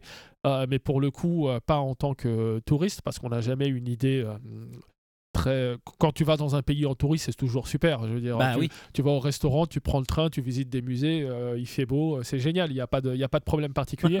Euh, J'avais envie de retourner au Japon et, euh, et d'y vivre vraiment, d'y travailler vraiment euh, pour, bah, pour bien appréhender ce pays et puis pour bien connaître les Japonais tout simplement. Et donc ça, c'est ce que j'ai essayé de faire après ma quatrième année justement en, en tentant ma chance avec le programme JET. Le programme JET, c'est un, programme donc qui est mis en place par le euh, ministère des Affaires étrangères japonais et qui permet euh, tous les ans à une dizaine des meilleurs étudiants français, euh, français en japonais d'effectuer un séjour professionnel au Japon. Donc bah voilà, il y avait la lettre de motivation, le dossier, l'entretien à l'amb- à l'ambassade du Japon devant euh, quatre japonais, euh, un psychologue et, euh, voilà, où tu expliques tes motivations, pourquoi tu as envie d'aller au Japon, qu'est-ce que tu penses que tu peux apporter aux, gens avec lesquels tu vas travailler. Et puis j'ai eu de la chance, l'entretien s'est super bien passé. Et donc, bah voilà, j'ai reçu un courrier en me disant, qui me disait, Monsieur Agne, vous avez été sélectionné pour le programme JET. Vous partez dès le mois d'août de euh, 1999, puisque c'était en 1999. là ouais. là, Oh ça là ne là là là là rajeunit pas. là Vous partez dès le mois d'août 1999 euh, à Misakicho, euh, dans la préfecture de Tottori. Euh, et du coup, euh, Totori, moi, euh, super, Ah, C'était toi le voisin super, de super heureux, euh, forcément. Euh, la première chose que j'ai fait, c'est de prendre une carte du Japon et de chercher euh, où se trouvait ce fameux Misakicho. Et en fait, il s'est avéré que Misakicho n'existait pas. C'est-à-dire que le bled dans lequel j'allais me retrouver était tellement paumé. euh, ça Il n'était pas sur une carte. Si, il était sur une carte, mais euh, les gens de l'ambassade du Japon s'étaient trompés dans la lecture des kanji. En fait, c'était pas Misaki, c'était Misasa. Euh, ça s'écrit euh, avec euh, deux caractères qui sont trois et matin. C'est la ville des trois matins, en gros. Et puis, ils avaient lu ça Misaki au lieu de Misasa. Et, et donc, je ne trouvais pas sur la carte. Et j'étais, mon Dieu, où est-ce que je vais? On va m'envoyer à Vladivostok, qu'est-ce qui se passe? Et puis voilà, après clarification, j'ai découvert que c'était un, un- un super village de, de 8000 habitants à l'époque, avec des montagnes, des rizières, etc Donc, pour le coup, Ce un vrai truc. un vrai truc japonais qui voilà. est ce que je voulais moi en fait on pouvait euh, en participant au programme on avait euh, on avait des choix de villes des préférences de villes euh, à, à donner Euh, la plupart de mes, euh, de mes euh, camarades de, de promotion euh, vous, voulaient se retrouver dans des métropoles. Moi, je Ouais. voulais pas être dans une métropole parce que je suis pas très, euh, je suis pas très ville. Euh, je vis à Paris, mais j'aime pas Paris. Euh, J'y suis parce qu'il faut travailler et que euh, voilà. Euh, j'aime bien la campagne plutôt. Et donc j'avais demandé à être à la campagne. Et là, pour le coup, euh, immersion totale. Euh, la ville euh, où euh, ils avaient presque jamais vu un étranger, alors un noir encore moins forcément. et, et donc j'ai passé deux années formidables à Misasa où j'étais ce qu'on appelle coordinateur pour les relations internationales. Ce qui veut dire que je faisais de la, de la traduction, de l'interprétariat. J'allais dans les écoles de la maternelle au lycée euh, pour, euh, bah, pour euh, ça dépendait euh, de- du public auquel je m'adressais, mais ça pouvait être euh, apprendre sur le pont euh, d'Avignon à des euh, élèves de maternelle, Euh, ça pouvait être parler euh, des différences culturelles entre la France et le Japon. euh, euh, notamment au niveau du système éducatif à des collégiens ou à des lycéens. Enfin bon, bref, j'étais ambassadeur euh, de la culture française euh, au Japon quelque part. Stylé un J'écrivais- peu comme boulot. J'écrivais des articles euh, dans, le, dans les journaux euh, locaux, euh, tout ça, tout ça. C'était une super expérience. C'était vraiment très, très euh, enrichissant. Et puis, et puis dans un cadre où, tout le monde connaît tout le monde, en fait. Oui. Et, euh, Oui, parce que 8000 personnes, c'est pas, c'est pas grand, quoi. non, non, c'est un petit village où euh, tu pars au boulot, euh, tu laisses ta porte ouverte, elle n'est pas fermée à clé. euh, euh, tes voisins euh, t'amènent à manger le soir. euh, c'est pour et- ça que. Et on, m- et on me dit que tu as commencé à écrire tes, euh, tes chroniques et que ça s'appelle Barakamed, c'est ça, non? Si seulement. Mais alors pour le coup, pour le coup, euh, c'est pour ça que moi j'ai eu un coup de cœur absolu pour ce manga Barakamon parce que ça me rappelait ma propre expérience parce que moi le dimanche matin dans mon appartement, j'avais des gamins de matériel qui de maternelle pardon qui s'incrustaient chez moi à 8h du matin. Et ils- qui étaient là et qui faisaient euh, Ahmed Sensei, Ahmed Sensei, euh, viens on joue, euh, viens on joue. Alors dimanche 8h du matin pour moi c'était beaucoup trop tôt donc j'allumais la PlayStation et je les laissais jouer pendant que je Ça, continuais C'était le premier matin, après il y a le deuxième matin.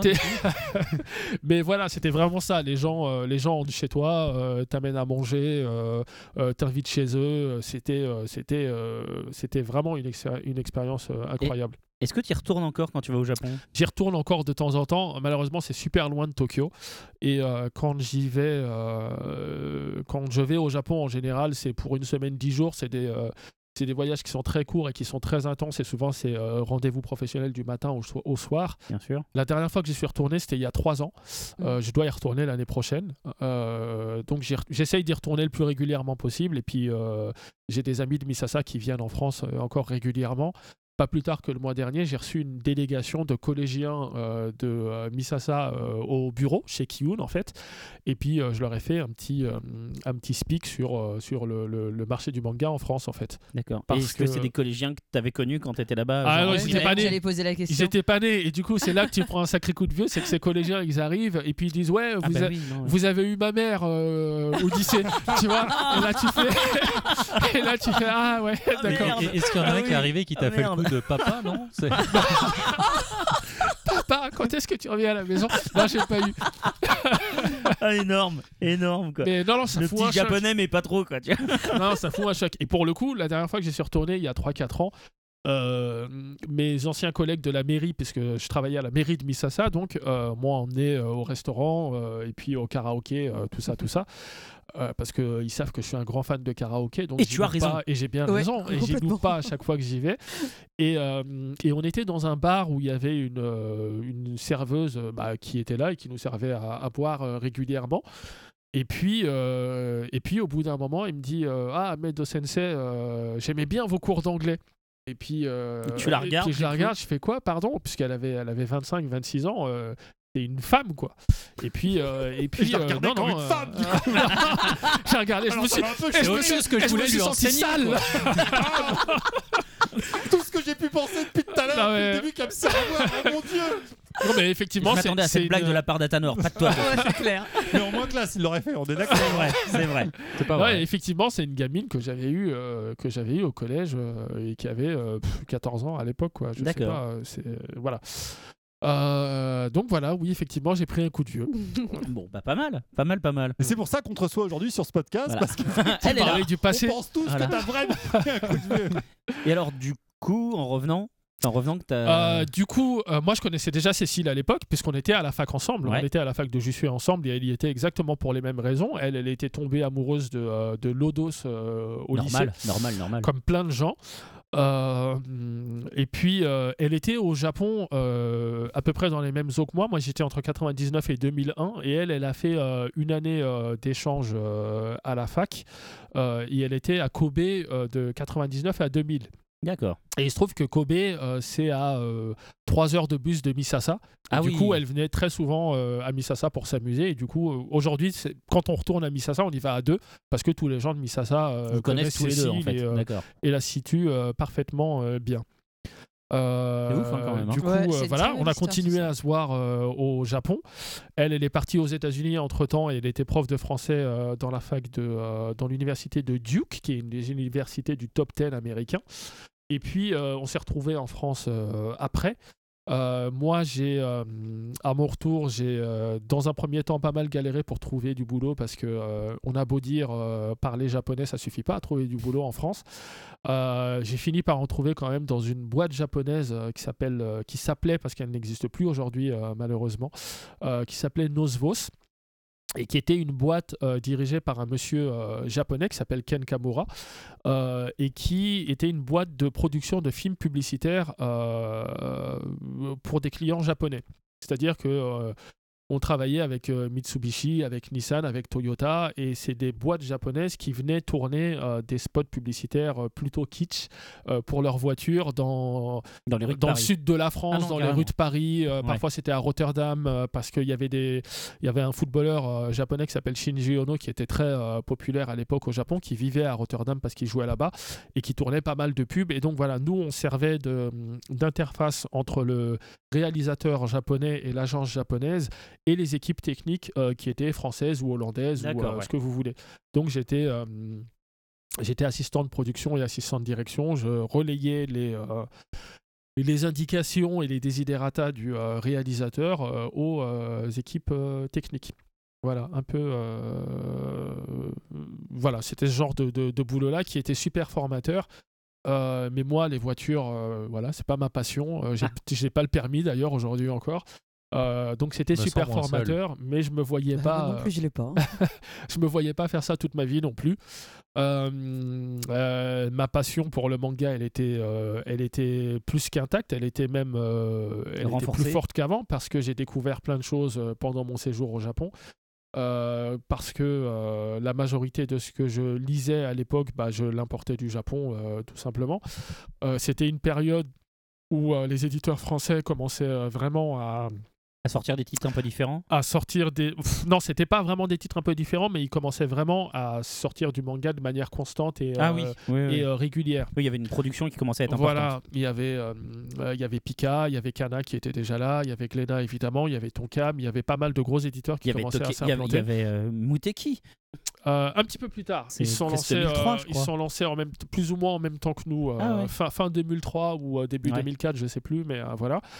Et du coup, euh, Cécile, elle, de son côté, elle était traductrice littéraire, elle, elle traduisait des romans euh, pour euh, Pocket, Flammarion et euh, compagnie. Elle s'emmerdait aussi dans son boulot de, traducteur, de traductrice parce que euh, ça correspondait pas vraiment à son caractère. Euh, être dans son coin toute seule à traduire du matin au soir, c'est euh, il faut un certain état d'esprit. quoi. Il faut, euh, c'est- ça demande énormément de discipline et pas que Cécile n'ait pas de discipline, mais voilà. Non, mais c'est compliqué de bosser de chez soi, c'est- pas, c'est pas évident. Et puis on s'est regardé dans les yeux et puis on s'est dit que mais merde pourquoi on tente pas pourquoi on n'essaierait pas quoi pour s'amuser de, de, de publier du, du manga Euh, parce que ce qu'on lisait en France euh, correspondait de moins en moins à ce qu'on lisait euh, nous en tant qu'adultes parce qu'à l'époque il faut bien dire que il y avait de plus en plus de choses qui sortaient mais le milieu du manga n'était pas encore super professionnalisé aussi bien du point de la traduction où souvent et je suis très bien placé pour le savoir parce que j'avais des camarades de, fac qui n'avaient jamais mis le pied au Japon, qui n'avaient pas encore leur licence et qui étaient bombardés traducteurs. Euh, que du point de vue de la traduction, où parfois tu ouvrais un bouquin et puis il se cassait en deux. quoi. C'était des briques, euh, Oui. c'était pas, c'était pas encore euh, Puis parfait. L'édite aussi, hein, les onomatopées qu'on violait à l'époque. Ouais, ouais, euh, ouais, ouais, ouais.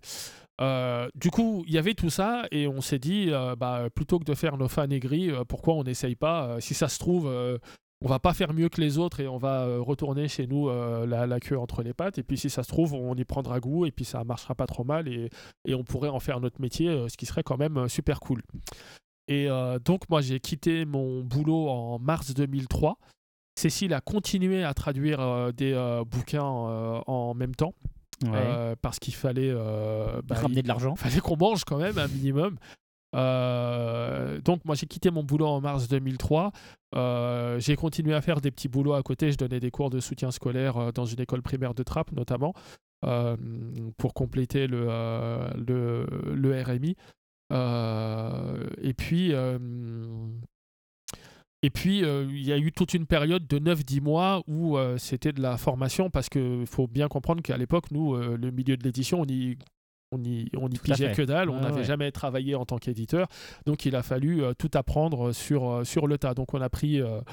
on a pris pff, ouais, 9 mois comme ça où euh, on a pris contact avec, euh, avec euh, des imprimeurs, on a pris contact avec, avec des agents japonais euh, pour, euh, bah, pour essayer de démarrer euh, la machine quelque part.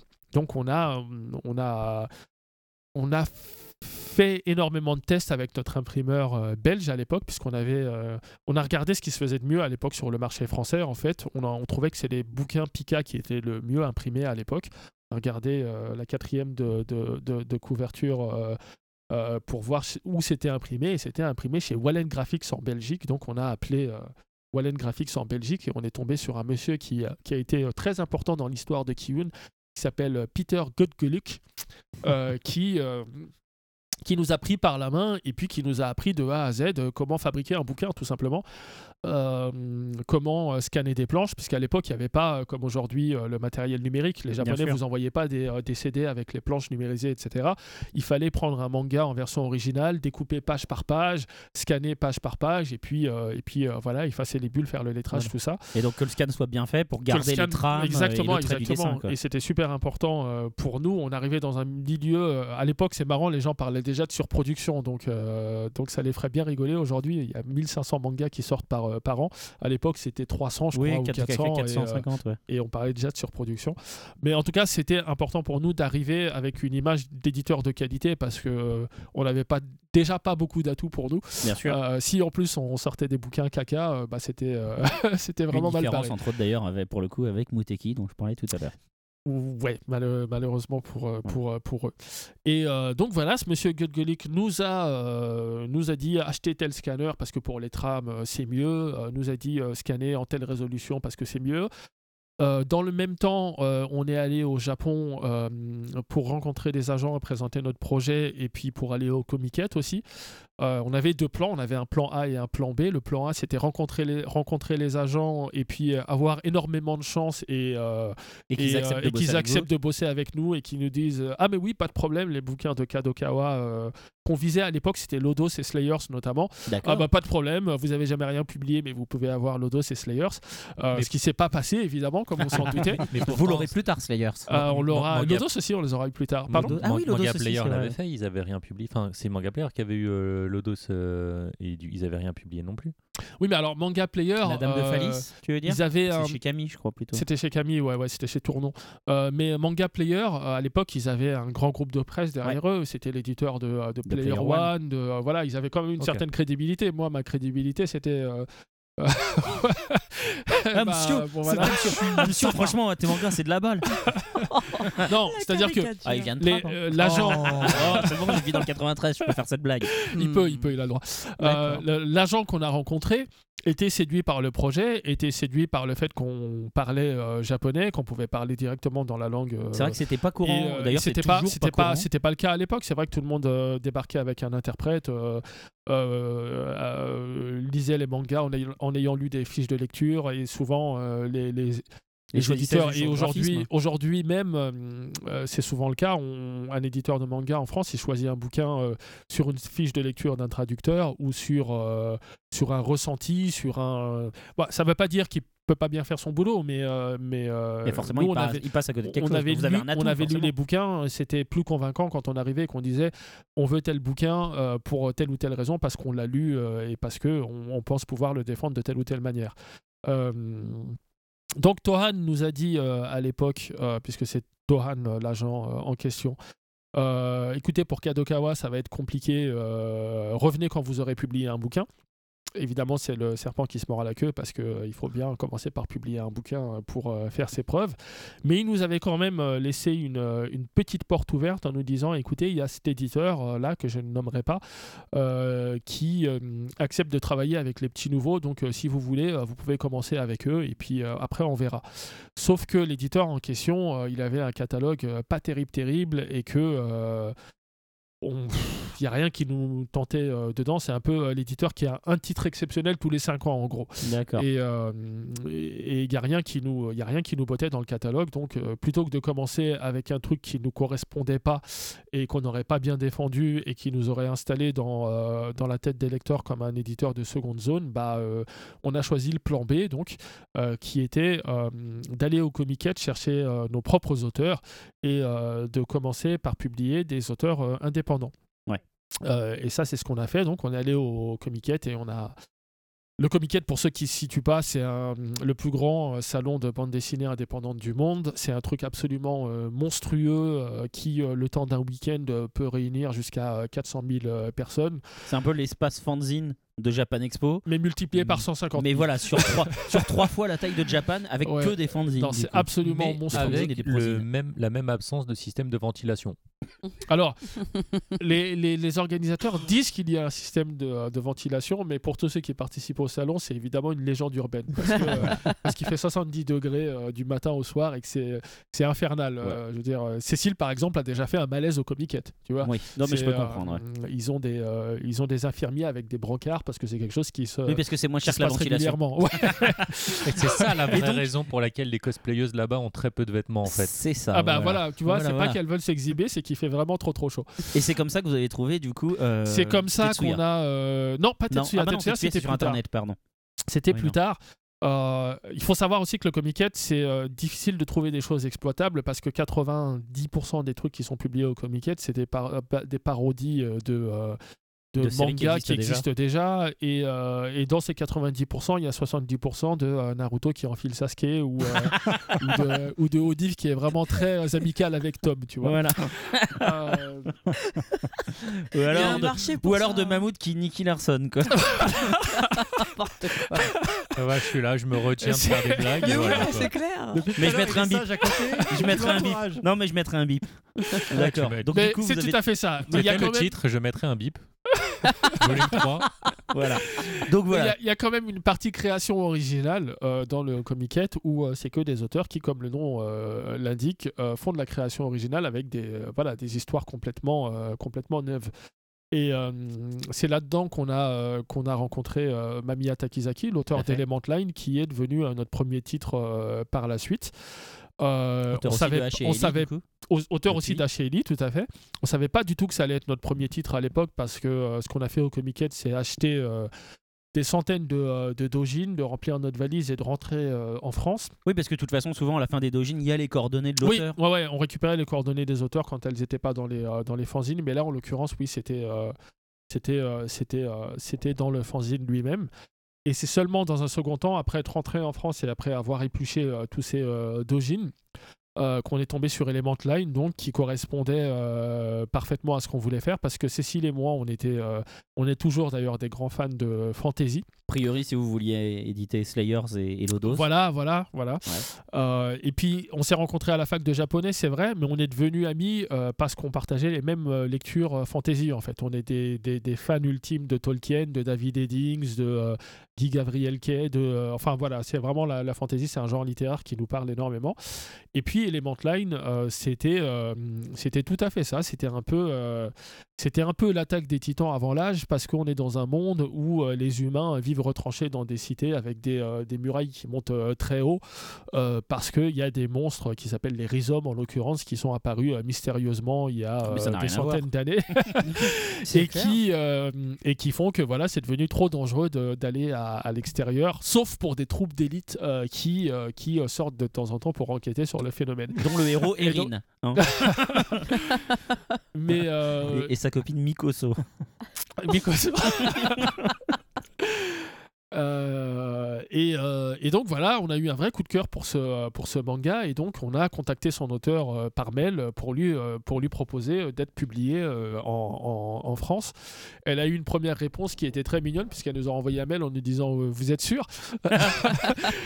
Parce qu'il faut bien comprendre qu'elle, à l'époque, elle était, euh, elle était euh, auteur amateur, elle était assistante mangaka professionnelle à ses heures perdues, mais elle n'était pas publiée au Japon. Quoi. Elle faisait ça pour le fun et elle se, elle se considérait pas vraiment comme un auteur à, part, prête, entière, à part entière.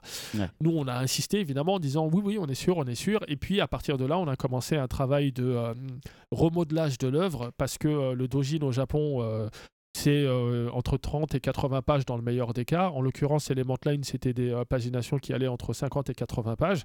Et puis, on a fait un travail de découpage pour rassembler tout ça en, en tankobon, comme on dit, en ouvrage relié, euh, pour qu'on puisse les sortir dans le format manga en France.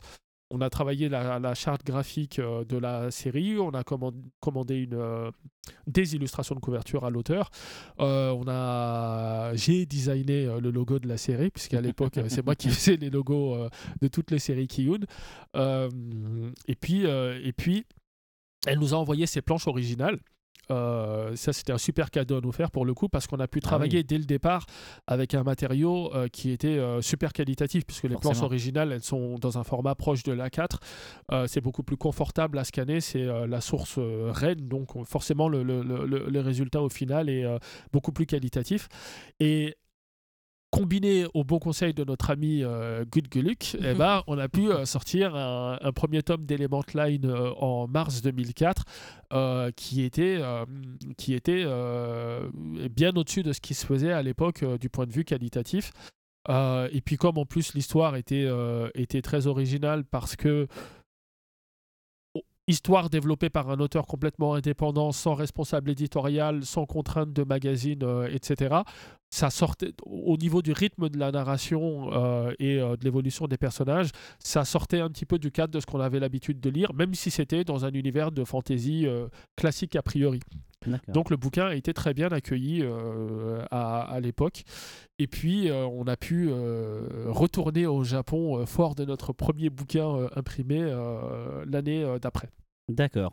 Et après, la suite est racontée dans les podcasts précédents. Voilà. Voilà, voilà. Mm. Alors, je vais essayer d'aller un peu vite parce que du coup, euh, on a pris du temps pour raconter des choses très intéressantes en l'occurrence. par- Ahmed parle Mais du beaucoup. Non, mais c'est très très bien. Pour le coup, il y a plein de. Enfin, je trouve qu'il y a vraiment plein Quand de choses très intéressantes. il va rester 2 minutes 30, je trouve ça dommage. Ouais. Ouais, c'est clair.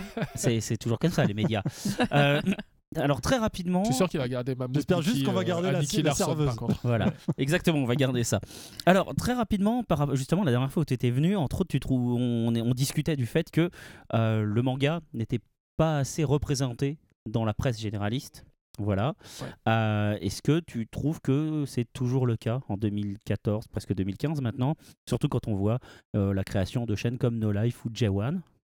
Alors, No Life et J1, c'est des choses dont je suis super euh, content, mais ça reste quand même dans le domaine du, euh, du spécialisé en fait. Ouais. Et, euh, et c'est difficile de recruter des gens qui s'intéressent pas a priori au manga ou à l'animation avec ces, ces chaînes-là. Mais par contre, moi je trouve qu'il y a eu une vraie, une vraie évolution. euh, Il y a de plus en plus d'articles liés au manga euh, dans la presse généraliste, euh, dans les téléramas, les libérations, voilà, le monde, etc. Il y en a vraiment de plus en plus souvent et il y en aura de plus en plus parce que de toute façon, la, la, le renouvellement démographique joue en notre faveur quelque part. Les, les, les vieux cons d'il y a 20 ans qui disaient dans Télérama euh, que euh, les japonaiseries, euh, c'est voilà, que Miyazaki c'était du caca, etc. Ils sont plus là aujourd'hui.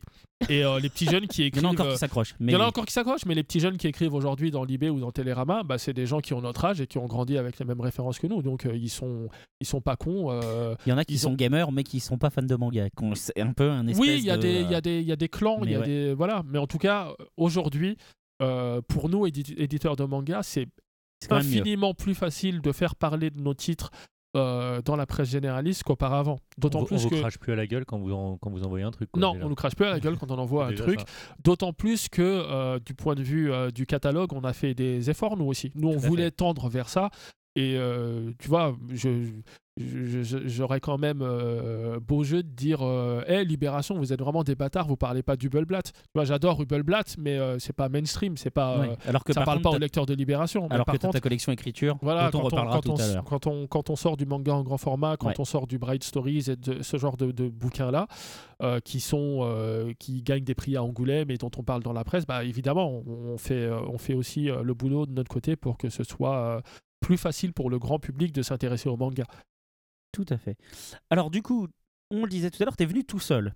Et tu Je le disais parce seul. que justement, Cécile, maintenant, Au grand Euh, désespoir des, travaille, des chroniqueurs travaille sur d'autres Et projets. je, et je ne vais pas pouvoir vous éclairer des masses parce que c'est un projet euh, qui est un petit peu secret et qui est un petit peu... euh, Il n'y a pas de souci. qui est un petit peu loin de Kiyun et on n'a pas du tout envie que les gens fassent l'amalgame entre. Kiyun et cette nouvelle expérience là donc euh, C'est pas du tout mes elle, questions, vous, donc ça tombe elle très vous bien. en parlera elle-même en temps voulu euh, Voilà. quand euh, le moment sera venu Voilà. Mais alors, Moi, ma peut poser une question beaucoup plus large qui est et le temps venu, ce serait quand à peu près? Allez, le temps venu ce sera je sais pas demain midi 30 non j'essaie. Très bien.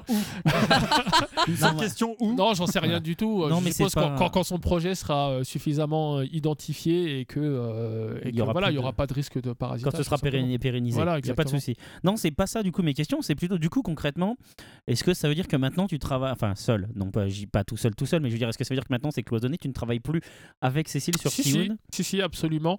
Ça n'a pas énormément changé parce que euh, jusqu'à présent, ce qui se passait, c'est que c'est quand même moi qui, euh, qui défrichait euh, les euh, catalogues japonais, qui repérait des ouvrages et qui faisait une euh, sélection, entre guillemets. Et Cécile, elle jouait le rôle d'instance de validation. C'est-à-dire que c'est la personne que j'allais voir et que j'essayais de convaincre en disant il faut qu'on fasse ce manga pour telle ou telle raison. Quand elle avait des. Alors, on a des goûts très communs, donc c'était rare qu'elle dise Mais t'as fumé, on va jamais, jamais de la vie, on va faire ce manga. Pour être parfaitement transparent, c'est arrivé trois fois en dix ans. Et euh, Tu comme, veux nous les comme- balancer les titres éventuellement Non, parce que c'est publié chez des, euh, chez des confrères, donc je vais pas. euh, je vais pas On n'était pas obligé de euh, dire les raisons, c'était juste pour savoir effectivement ce qui avait été refusé. Non, mais ouais, question de- ouais, mais d'accord. Est-ce que du coup, Non, mais pas de problème. Est-ce qu'on peut dire juste euh, c'était des titres qui ont marché ou qui n'ont pas trouvé leur public? Ah ouais, bonne question ça. Alors euh, Ah, non, c'est pas des titres qui ont marché, mais en même temps, c'est pas des titres qui avaient retenu mon intention euh, dans le sens où je me disais ça va faire des best-sellers. C'était C'est juste des titres que tu voulais des titres que je trouvais plutôt sympas et, et voilà. Et donc la règle qu'on s'était fixée, c'est si on est d'accord tous les deux, le bouquin sort. Ouais. Si l'un de nous deux n'est pas euh, d'accord, et bah le, le- bouquin ne sort pas. Euh, Du coup, c'est toujours le cas. c'est toujours le cas. Euh, elle, dans son nouveau projet, me consulte de la même manière. J'ai une, un rôle Ouais, ouais, ouais. de validation, entre guillemets. Et moi, aujourd'hui, quand je repère des titres, je vais toujours les présenter à Cécile et les pitcher à Cécile. D'une part, parce que. Quand tu es tout seul et que euh, tu travailles uniquement avec ton ressenti, euh, tu peux devenir un petit peu euh, fainéant et tu peux euh, choisir des titres euh, sans euh, réfléchir la démarche derrière. Et le fait de devoir aller voir quelqu'un pour lui dire je veux sortir ce titre pour telle et telle et telle raison, et bah c'est euh, se mettre un petit peu en danger dans le sens où l'autre veut te dire bah oui mais tu trouves pas que ça ressemble un petit peu trop à ça ou tu trouves pas que tu tournes en rond ou tu trouves pas que ceci que cela. C'est un super exercice pour euh, euh, pour, euh, Pour faire bah, évoluer ton pour- catalogue. voilà pour pour faire évoluer le catalogue et puis pour pour se remettre en cause euh, en permanence. D'accord. Voilà. To- Tofu et Donc, moi, coup- on te propose de venir te remettre en cause euh, souvent. Non, alors, pour nous le voir coup- pour nous proposer des pour le- trucs. On, pour on est le open, coup, hein, on est open. C'est un truc que je fais avec euh, Cécile parce qu'on travaille ensemble depuis 10 ans et qu'on se connaît depuis 20 ans. Mais j'estime aussi. Moi, j'aime pas, par exemple, les. euh, Les comités les de comités lecture de lecture. Ouais, J'aime pas ça du tout euh, parce que euh, une ligne éditoriale, une maison d'édition, euh, il faut quand même qu'il y ait une certaine personnalité. Il faut Bien que ce soit à l'image de l'éditeur. Après, tu es d'accord ou pas avec les choix de l'éditeur, c'est une chose, mais au moins ça a une couleur, ça a une image. Le comité de lec- lecture, ça a quand même tendance à affadir pas mal les choses, quoi. Parce que il faut qu'il y ait un consensus, et quand tu dois avoir un consensus entre 10 personnes, Forcément. bah le tu vois je, je vois mal un comité de lecture avoir un consensus autour de euh, Sunny euh, de Taiyo Matsumoto par exemple Par exemple. Exactement. Euh, voilà un individu par contre peut avoir un coup de cœur un coup de cœur absolu sur ce genre de, de, de, bouquin là donc c'est important quand même d'avoir d'avoir euh, un éditeur qui défend une idée euh, de sa vision du manga Ok. Mm. On va finir avec deux petites questions euh, un peu plus triviales et ensuite on reprendra tout ça dans, dans l'interview sur, centrée sur Kiun. Alors déjà, quel est ton titre préféré dans ton catalogue? Et ton titre préféré édité en France hors catalogue c'est super dur comme question Eh ouais. C'est super dur comme question. et Oh, du allez, coup, on peut lui euh, en garder je vais deux. sortir- je vais sortir le, le- Allez, le si tu cliché habituel du euh, c'est comme choisir entre, euh, entre ses enfants. Mais on choisit tous. mais il y a toujours un préféré. hein. Il y en a toujours un qu'on aime et l'autre, on c'est- comprend pas pourquoi c'est un C'est vrai, je suis le préféré de ma maman, t'as raison. Euh, ah, c'est super difficile à dire, mais euh, je vais le dire un petit peu différemment. Le titre dont je suis le plus fier, Ouais. c'est Bright Stories, justement. Ah. Pourquoi? Euh, Parce que euh, c'est un des bouquins euh, du catalogue avec lequel. Euh, au-delà de ses qualités inhérentes, hein, parce que moi j'adore Kaoru Mori, Ah, je mortel, trouve hein. son trait exceptionnel et, euh, et c'est, c'est Bright Stories, c'est le bouquin à chaque fois qu'il y a un nouveau tome qui sort sur lequel je passe le plus de temps euh, parce que parfois je reste scotché sur une planche pendant 10 minutes et je regarde, je regarde la planche. Quoi. C'est c'est, c'est un- une orfèvre du manga et je, je suis vraiment fasciné par son boulot. Mais au-delà de ça, elle a cette particularité que euh, elle fait des récits qui ont une portée euh, très universelle et que euh, typiquement c'est le genre de récit auquel tu peux t'attacher sans connaître le manga, sans être fan de manga. Et chez moi, c'est une, une anecdote qui vaut rien du tout, mais mes sœurs, par exemple, ne lisent absolument pas de manga, mais elles n'arrêtent pas de me tanner pour savoir quand sort le prochain tome de Bright Stories. Et du coup, quand, quand tu es fan d'une culture qui a été. euh, qui a, qui a pris des coups quand même euh, Ouais, pendant euh, pas mal d'années et qui n'a pas été euh, traitée à la hauteur de, euh, de ce qu'elle représente de mon point de vue. Quand tu as des gens euh, qui ont critiqué ça pendant longtemps, qui commencent à s'y intéresser et qui le lisent et qui se rendent compte que bah en fait c'est vachement bien le manga, et bah euh, c'est la plus grande des récompenses que tu peux avoir en tant qu'éditeur de manga. Ok. Voilà. Et hors catalogue? Et hors catalogue, euh, c'est encore plus difficile parce qu'il y a énormément, énormément, énormément de choses. Euh, pff, T'as le, droit de di- t'as le droit de dire la quête de Dai. hein. Ah, j'adore la quête de, j'adore la c'est quête de ça ça. Euh, ça, ça, c'est un titre qui a marqué euh, mon enfance. C'est mon premier euh, shonen véritable. Donc, euh, donc euh, oui, c'est un des titres qui m'a beaucoup marqué par le passé. Euh, le titre que j'adore hors catalogue, dans le sens où j'aurais adoré l'avoir au catalogue, c'est peut-être Berserk. D'accord. Parce que toujours, euh, je Bien suis sûr. un grand fan de fantasy. Et, D'accord, euh, d'accord. et je trouve que euh, Berserk, qui a, euh, sans rentrer dans le spoil, il y a ce passage qui s'appelle l'éclipse, donc, qui arrive au 11, 13e, 12e, 13e tome, je ne sais plus exactement. Je trouve que c'est un peu, en, en termes de, de- de force narrative, c'est un peu la catharsis, c'est un peu le, le- le- le- le- un des, plus, des passages les plus forts que j'ai lu, euh, tout manga euh, confondu. On Évidemment, il y a des hauts et des bas, euh, comme dans n'importe quelle série qui fait une fait. quarantaine de tomes. Mais ce passage-là, j'ai pris un, un bon, un bon coup de poing dans le bide.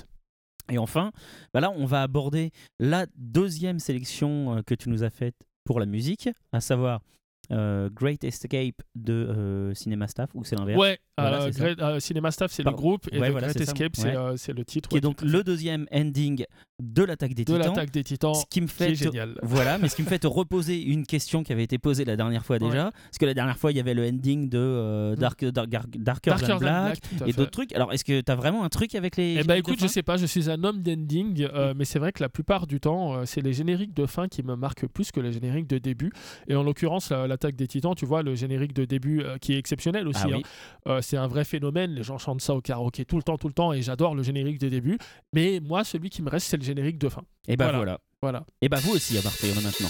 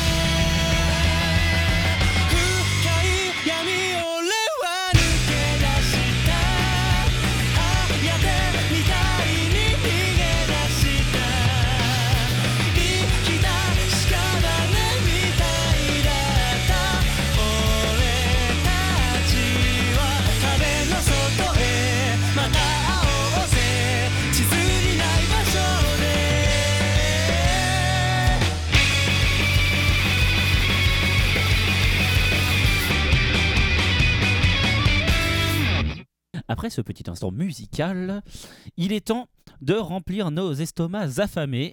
C'est l'heure de lancer le jingle de Japamiam. Japamiam, la rubrique des gourmets japonais. Oui, Japamiam saison 3 épisode 77. euh, oui, parce que aujourd'hui rien ne se passe comme prévu. Vous l'avez vous l'avez vu mon cher Guilux. il y a Eh oui, il y a Altador, ce je ne soir- vous entends plus. Est-ce Ah que là les là. gens de moins de 25 ans aujourd'hui connaissent Gilux Mais Non, personne. mais je ne vous entends plus. En tout cas, l'imitation était formidable. Merci. voilà. Nicolas Cantenu a plus qu'à se rhabiller. Il Donc- est imitateur, Nicolas Canteloup, j'ai entendu parler de ça. Ah bon Mais j'ai aussi entendu dire qu'il était humoriste. Mais tout ça, à mon avis, c'est des légendes urbaines. hein.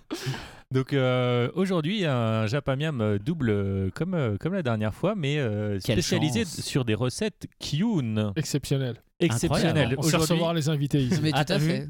Aujourd'hui, on va donc apprendre à faire euh, des konomon et euh, on va aussi apprendre à faire euh, des euh, nikuman euh, en forme de petits slime de Dragon Quest. Alors, qu'est-ce que c'est déjà qu'un Koromon? Alors le konomon, si vous Konomon, êtes euh, comme moi fan de Barakamon, eh ben, c'est une bien, recette bon. de euh, Papi Jinji qui, euh, qui vous la oui. donne à la fin du euh, premier chapitre du deuxième tome. Et donc fait. forcément, là, je me devais de la faire. Ah bah bravo. D'autant qu'elle euh, était facile, c'est ça, non? Elle est, euh, elle est assez. Elle est, assez- acc- elle est accessible. Elle est, elle est accessible. et, euh, je vais vous donner deux trois astuces pour que ça soit euh, plus facile à faire que, euh, que là, parce que bah, en fait, euh, faire sécher, euh, c'est un peu, un peu difficile en France, surtout l'hiver. Faire sécher le radis. Faire sécher le daikon, c'est voilà, c'est. C'est pas une expression graveleuse, ça faire sécher le- Ça fait très chelou, quoi. Faire sécher le radis. Et après, Alors, il Non, va- j'a- j'aurais pu dire vous faire recevez- dégorger le radis. À la limite, je vous- comprends. vous Ah, recevez- c'est vraiment sale. Vous, vous recevez très bien les invités, mais vous avez l'esprit sacrément mal tourné. quand Ah même. non, Ouais, non, ouais. euh, Alors, le- ce, ce on vous est était habitué, hein. complètement exclusif parce que c'était vraiment que, que notre cher patron. Moi, je qu'on- posais une question, c'est tout.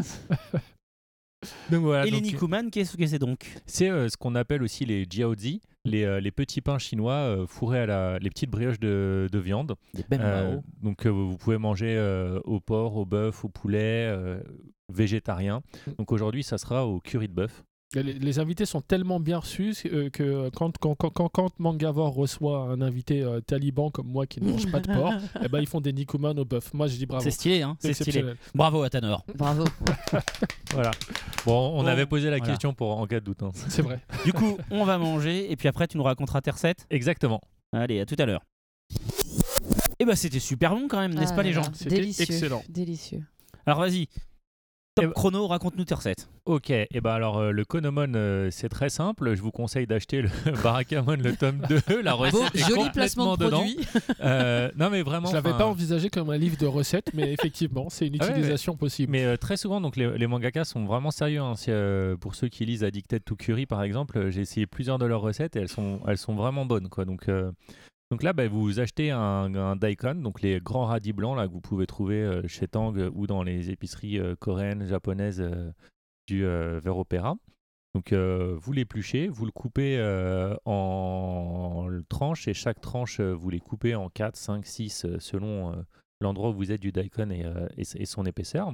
Là, il faut les laisser sécher pour que pour qu'ils perdent un petit peu leur jus parce que ça leur permettra d'absorber plus de sauce derrière.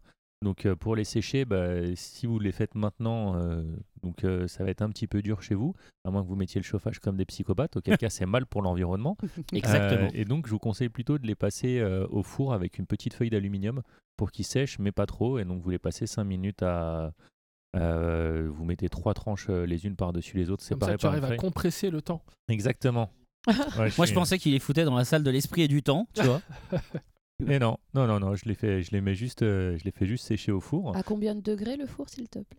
Alors, euh, tu le fais à 140, 160. Après, sinon, ça les fait vraiment. euh, Ça les cuit. Ça, Ça les les cuit. cuit, quoi. D'accord. Et euh, pas plus de 5 minutes. C'est vraiment l'idée, c'est euh, qu'ils rendent un petit peu de jus pour que vous puissiez euh, les faire absorber la sauce. euh, C'est dans Top Chef, plus. des fois, on les voit faire ça, ouais. Donc, euh, Ou dans le plus grand pâtissier du monde. donc pour, la, pour la sauce, c'est vraiment simple. hein. Vous prenez euh, 50 grammes de sucre, 10 centilitres de, de vinaigre de riz et 10 centilitres de, de soja. Vous mélangez tout ça dans, dans un petit saladier. Vous faites cuire pour que le, jusqu'à ce que le sucre est, euh, est fondu complètement dans, dans la sauce. Comme ça, vraiment, euh, tout imbibera, euh, imbibera les petits morceaux de radis. Du coup, on fait cuire euh, à, à feu doux ou Vous faites cuire à feu doux. D'accord. Ça, c'est assez rapide. hein. Vous touillez en, en 5-6 minutes max, euh, c'est fini. Et, et après, vous mettez tout ça dans un, bah, dans, dans un petit réservoir, un, un petit, un petit vase, un petit. Enfin, le, le plat que vous avez en verre, de préférence, parce que si vous faites euh, mariner dans du plastique, bah, vous allez avoir euh, cancer. Et comme ça, nous, Ouais, seulement s'il y a des bisphénols. Mais bon, bref, ouais, vas-y. Bah, bah, je, je- je le déconseille quand même quoi et donc vous laissez euh, vous laissez euh, mariner pendant 2-3 jours et après vous servez et c'est vraiment vachement bon en fait. Mais grave. Ouais, c'est tout simple, mais c'est frais et très bon. Ouais, très l'ai- efficace. Je l'ai je l'ai testé pour la pour, euh, plus pour la blagounette et l'hommage et euh, vraiment j'étais euh, très agréablement surpris. Bah, moi, ça me donne envie d'en faire en tout cas. C'est, Ah, euh, c'était Mais ouais, vraiment délicieux. très Ça, c'est, facilement. Voilà. ça se mange très facilement, très simple. Et euh, ouais, bah, pour le coup ouais, quand vous avez votre grand votre grand daikon vous pensez qu'il va y en avoir beaucoup mais en fait non. bah, Mm. déjà ils réduisent vachement quand vous faites sécher. D'accord.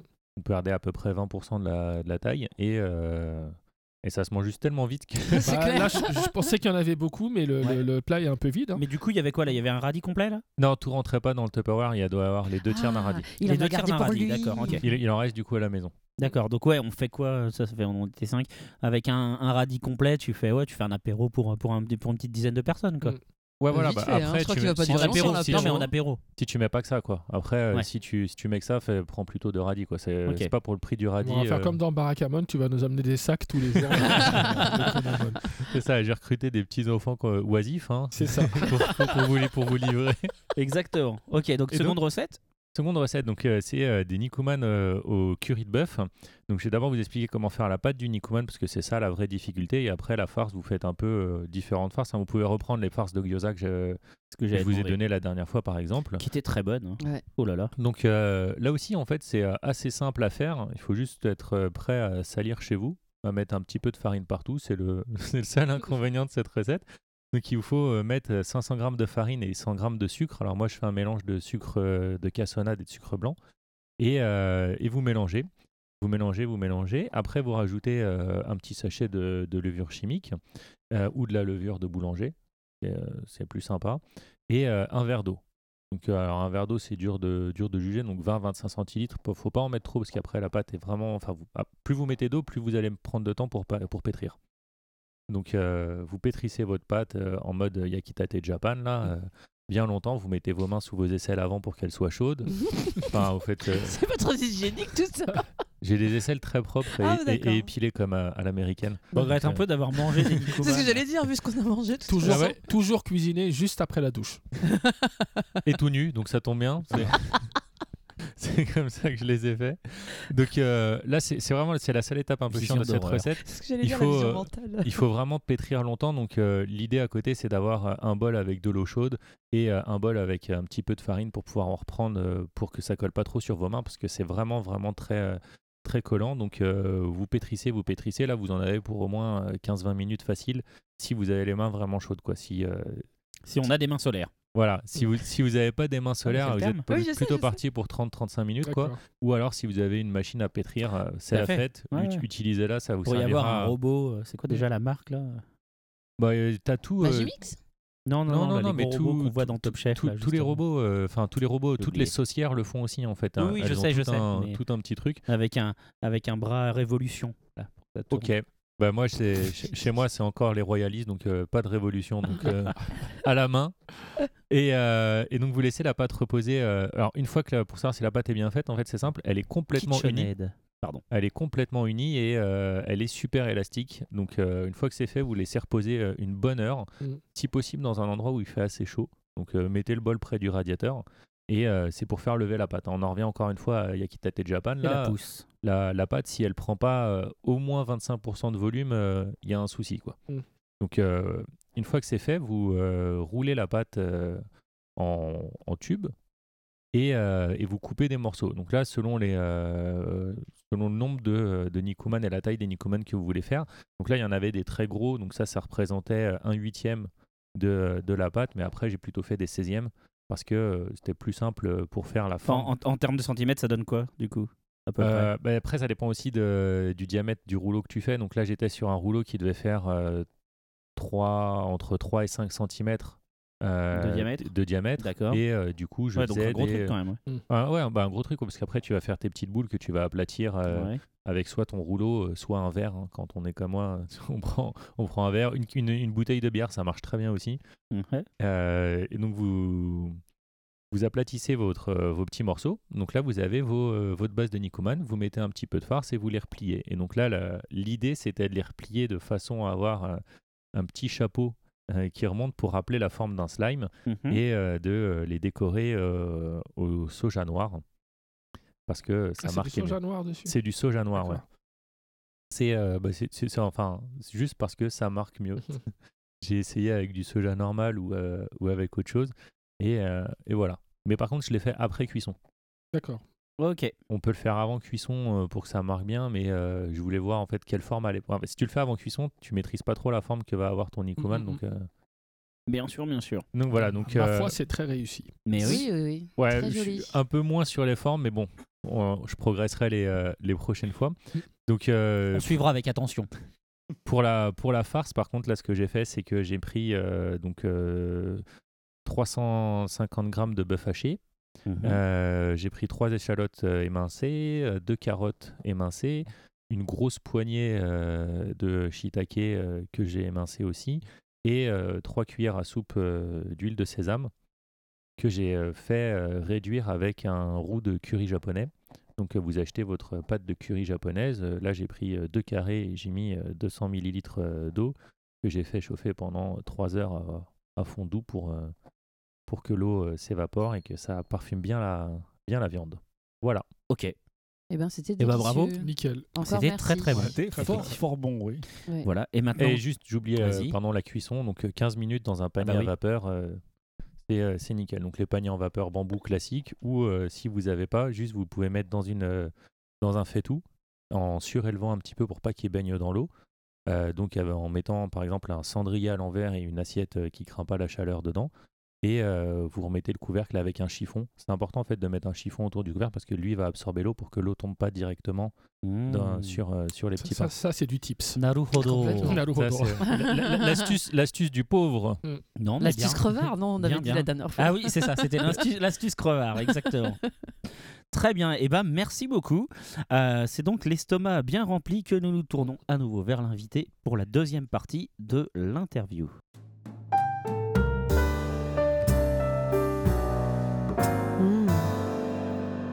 L'interview.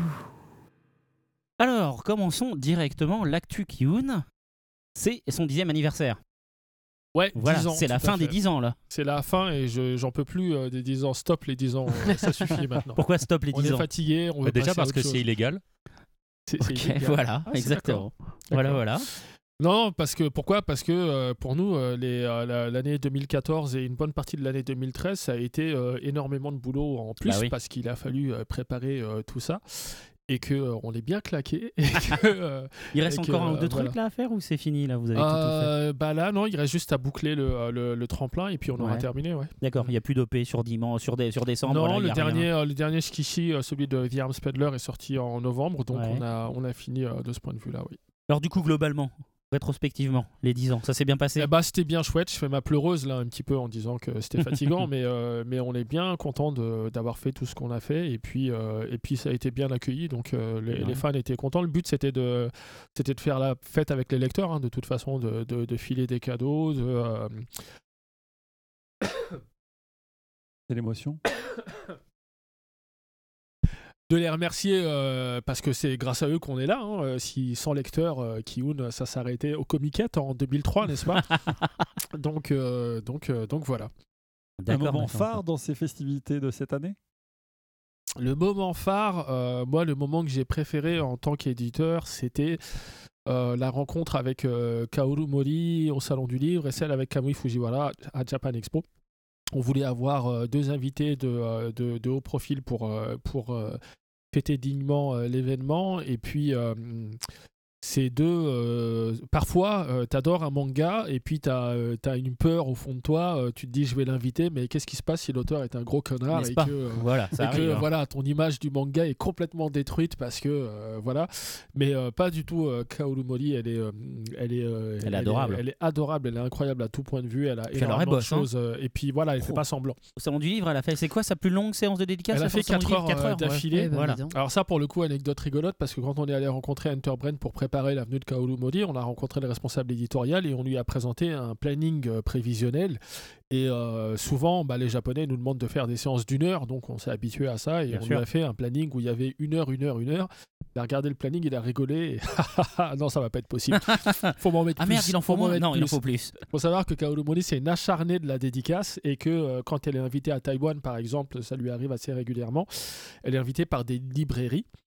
Et elle arrive dans la librairie, il est 9h du matin et elle finit sa journée de dédicace à 19h et elle l'a fini sans pause, sans déjeuner et elle l'a fini uniquement parce que son responsable lui dit mais attends là la librairie elle va fermer, faut y aller maintenant.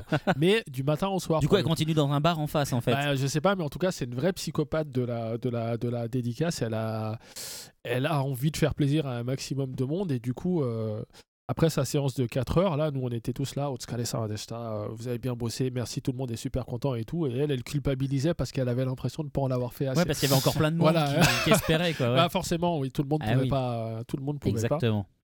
Et puis euh, Kamui Fujiwara, pareil, c'est euh, la première fois qu'on recevait un auteur qui avait euh, une carrière de mangaka aussi longue derrière lui, parce que pour le coup, lui, il a commencé il y a, euh, euh, plus de 35 ans, euh, sa, carrière de, mangaka.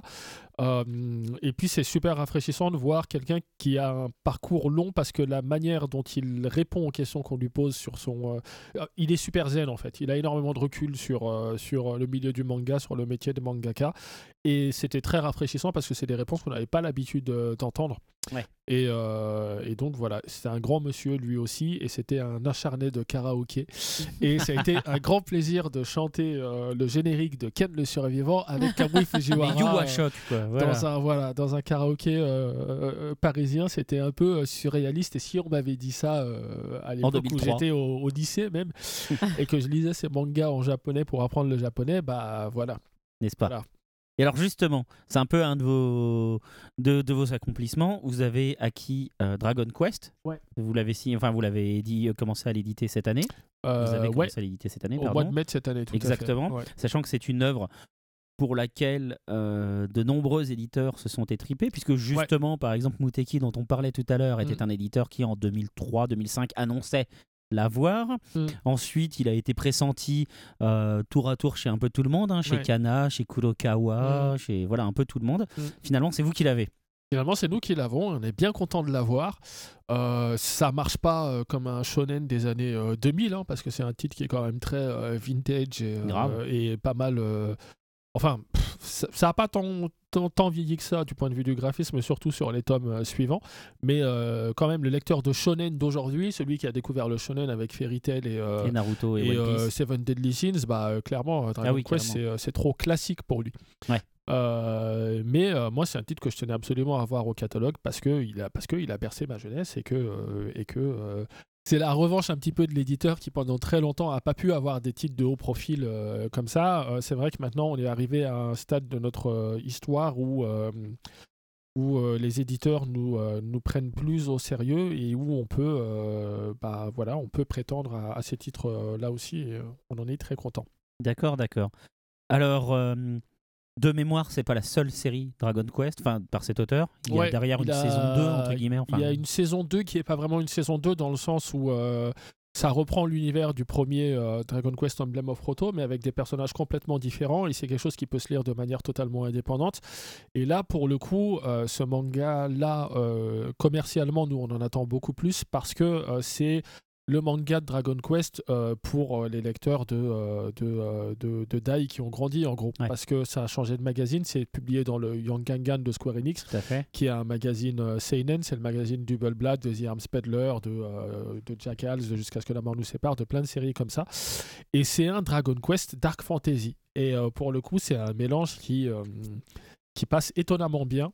Et euh, on proposera évidemment cette, euh, cette série-là aussi euh, après Roto. D'accord. Ça nous amène quand ça? À peu près. Euh, hein, je ça nous dire. amène mi-2016, je pense. mi-2016. Parce que là, euh, Roto passe en mensuel à partir du mois de janvier 2015. D'accord. Un tome tous les mois jusqu'à la conclusion de la série. Et puis, euh, s'achèvera donc euh, probablement aux alentours du mois de mars ou avril 2016. Et puis, on enchaînera euh, derrière avec, euh, avec cette deuxième série. D'accord, d'accord. Mm. Alors la collection écriture. Donc, qui est votre... L'attitude.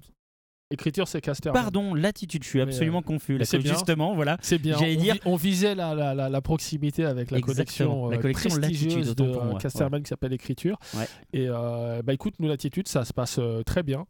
Euh, les débuts ont été un petit peu compliqués parce que euh, il y avait de la réédition principalement, puisqu'on avait réédité Bright Stories, donc les attentes commerciales étaient euh, forcément pas au niveau de ce qu'on peut attendre d'une nouveauté à Voilà. proprement parler. Et Emma, c'est pareil, c'est un titre qui n'avait pas marché dans un premier temps, mais qui avait déjà été publié par euh, Kurokawa. Euh, on est content quand même parce qu'avec euh, avec l'édition grand format d'Emma, on a, on a dépassé euh, assez largement les ventes de Kurokawa sur le petit format. Donc on a réussi à trouver un. Je peux te demander un chiffre ou c'est non, je confidentiel pas les chiffres parce que s'il faut que je donne les chiffres de Kurokawa aussi, et je, n'aime pas ça. Ok. Euh, mais pour le coup, voilà, c'était des rééditions dans les deux cas. Euh, et notre première euh, véritable nouveauté sur la collection, c'était euh, Goggles de Ouais. Tetsuya Toyoda en octobre 2013, euh, qui a été un super beau succès pour le coup. Et là, je peux donner de chiffres, des Allez, chiffres parce qu'il n'y a pas de comparatif à faire. On en est à 12 000 exemplaires vendus en un an pile poil, ce qui pour ce genre de format là et ce genre de récit là est un excellent, excellent Oui, c'est très bien parce qu'en plus c'est un livre du Ouais. coup qui est relativement cher. Ouais, ouais, bah forcément, oui. Là, Forcément. euh, le, le format fait Voilà. que. Euh, là, cette année, Coffee Time et Pandemonium euh, viennent juste de sortir et, et, euh, sont très bien accueillis pour l'instant. Donc voilà, non, non, c'est une, une collection qu'on va continuer à, à alimenter régulièrement. C'est pas une collection qui est régie par un par un devoir de nombre de sorties. Euh, c'est vraiment pas la collection pour laquelle on va sortir pour sortir. Le but c'est de sortir la crème de la crème de, euh, de ce qui se fait au Japon. Et donc, on prend notre temps et quand on a un coup de cœur, on, on y va. euh, mais donc, voilà, on continuera à alimenter la collection euh, d'une manière régulière. D'accord, d'accord. La définition de cette collection exactement, c'est quoi Mis à part la proximité avec écriture C'est euh, la collection qui fait le, le pont en fait entre les, euh, les lecteurs de manga qui ont grandi et qui veulent lire autre chose que, euh, que, euh, que du Hubbleblatt ou du euh, King's Game parce qu'ils ont grandi et qu'ils cherchent autre chose qu'un divertissement euh, pur, même si c'est un bon divertissement. Euh, donc pour les lecteurs de manga qui ont grandi, mais surtout euh, pour les euh, lecteurs de bandes dessinées classiques et de romans graphiques dans l'absolu, qui ne connaissent pas forcément le manga, qui sont pas forcément attirés par le manga, mais qui peuvent se retrouver dans les, dans les choix d'auteurs et de titres qu'on fait pour cette collection justement. D'accord. Est-ce qu'un titre comme par exemple Ad Astra se prête à ça? Non, parce que une des, une des, des obligations qu'on a avec euh, l'attitude, quelque part, c'est comme on s'adresse à un public qui est très euh, ponctuel dans ses lectures de bande dessinée, on n'a pas envie de faire des, euh, des séries qui vont faire 15 ou 20 tomes.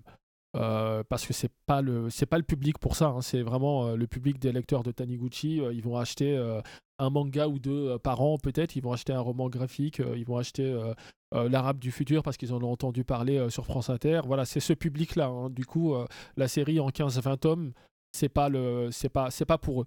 Donc Et un du coup, triptyque ou Ad quatre Astra- volumes, c'est grand max quoi. Ou- pff, ouais, voilà. Bright Et encore. Stories, c'est la seule exception euh, dans le sens où ça continue encore un petit peu, mais c'est pas une série qui va faire 15 tomes non plus. Euh, Ad Astra aurait pu être dans cette collection-là de par sa thématique et de par son graphisme, mais pas, euh, pas la tomaison. Ou, euh, voilà. Très bien. Très bien, très bien. Est-ce que tu as des annonces que tu peux partager avec nous éventuellement, sachant qu'on sera en ligne autour du 15 décembre Malheureusement, non, parce que les euh, deux euh, prochaines sorties euh, Latitude sont prévues pour octobre Ah, et non, pas que de l'année l'attitude pour le coup là, Ah, dans l'absolu Ouais. Qu'est-ce que je peux vous dire Je ne sais pas ce que je peux vous dire. Le 15 décembre, tu me dis Ouais, Attends, je, près, con- ouais. je consulte subrepticement mon 15 20 catalogue maintenant de- si tu me dis que tu fais une annonce le 22, euh, tu vois, je peux décaler ma mise en ligne. Non, hein. après, on n'est pas, un- on pas un jour près, mais je vais pas dire des bêtises. Pense que c'est le moment de lui voler son téléphone. C'est ça exactement. Il est en train de consulter. T'inquiète, j'ai tout cloné, c'est bon. On a toutes les infos. pas mal. Euh, non, alors en termes d'annonce, on a, euh, on a en avril un manga qui s'appelle euh, Shigatsu Akimi no Uso. Oui. euh, Your, Your Lie in April. Voilà. euh, dont Muriel a parlé dans le podcast son titre international. Euh, qui est un shonen euh, de nos amis de chez Kodansha, euh, qui est connu d'une partie de vos auditeurs probablement parce qu'effectivement il y a une, une déclinaison animée très sympa qui est disponible en ce moment sur Wakanim. Euh, ben nous, on va sortir le, le manga en avril, quelle coïncidence. Euh, et c'est un, Est-ce que c'est un mensonge, ce que tu me dis là ce n'est pas un mensonge. Ça pourrait être un mensonge en avril, mais ce n'est pas le cas. Euh, c'est un manga que j'apprécie beaucoup parce que, bah, comme vous avez pu le remarquer, il n'y a pas énormément de romances ou de shoujo dans le catalogue de Kiyun. euh, parce que euh, je suis pas un grand lecteur de shoujo ou d'histoires romantiques. J'en ai lu beaucoup, de, paradoxalement, j'en ai lu beaucoup dans ma jeunesse. Euh, Video Girl, c'est un des premiers mangas que, que, que, que j'ai lu en VF et ça m'avait beaucoup marqué à l'époque. Et plus, euh, plus le temps avant, c'est un shonen, ouais, ouais. Euh, Your Lie in April aussi est un shonen en fait. D'accord, Mais là, ok, je parle je vraiment de l'accès, euh, l'aspect euh, romance de, de la chose. Non, mais parce que présenté comme c'était la dernière fois, je pensais que c'était un shoujo pour le coup. Non, non, non. shonen, Alors pour le coup, et c'est là la particularité du titre, c'est que c'est dessiné par un monsieur qui a un qui a un trait très euh, très gracieux et on pourrait croire que c'est du shojo effectivement parce que les personnages euh, sont plutôt typés euh, shojo mais il a une euh, mais il a une patte qui le distingue vraiment de la production shojo classique. Et puis je sais pas, peut-être parce que c'est une histoire d'amour qui est racontée par un garçon et que du coup on a euh, euh, je vais me faire taper par les fans de shoujo, mais c'est vrai que le, le, le, le, le shoujo de base aujourd'hui, c'est euh, je suis amoureux de ce garçon euh, et puis il va trouver un moyen de me torturer psychologiquement et me faire payer mon amour quelque part. Et puis, euh, et puis voilà, je suis dans la position de la femme soumise qui est amoureuse d'un grand garçon pervers. Voilà. Moi, ce genre d'histoire-là, à titre personnel, bah voilà, vous l'aurez compris, ça me parle pas des masses. Et là, ce que j'aime bien dans Your Lie in April, c'est que c'est une histoire d'amour plutôt euh, bon enfant, dans le sens où il n'y a pas euh, toute cette euh, Tout ce pathos. ambiguïté sexuelle, ce pathos. Ouais, c'est des gens normaux qui tombent amoureux de gens normaux. Et ça peut paraître bizarre de le dire comme ça, mais il n'y en a pas tant que ça en ce moment. Et puis surtout, il y a une euh, thématique qui me parle beaucoup, c'est celle de la musique classique, puisque c'est l'histoire d'un d'un jeune garçon qui a un prodige du... Alors, je vais pas refaire ta chronique de la dernière fois, Ah, mais c'est un- jeune garçon qui a un prodige du, euh, du piano, euh, qui fait du piano de manière un petit peu forcée parce que sa mère elle-même est une ancienne pianiste et que euh, elle n'a pas réussi à avoir une carrière professionnelle et du coup elle, elle transfère son échec sur son fils et elle veut absolument que son fils arrive à la dépasser et à lui devenir un piano reconnu, un pianiste pardon reconnu au Japon et à l'étranger. Et du coup elle l'astreint à des heures de répétition monstrueuses euh, tous les jours, etc. Euh, le garçon, euh, lui, bah, il sent bien que c'est un petit peu le, le seul lien qu'il a avec sa maman, parce que les seuls moments dans la vie où elle est, où elle est heureuse, c'est quand elle le voit jouer bien quelque chose au piano.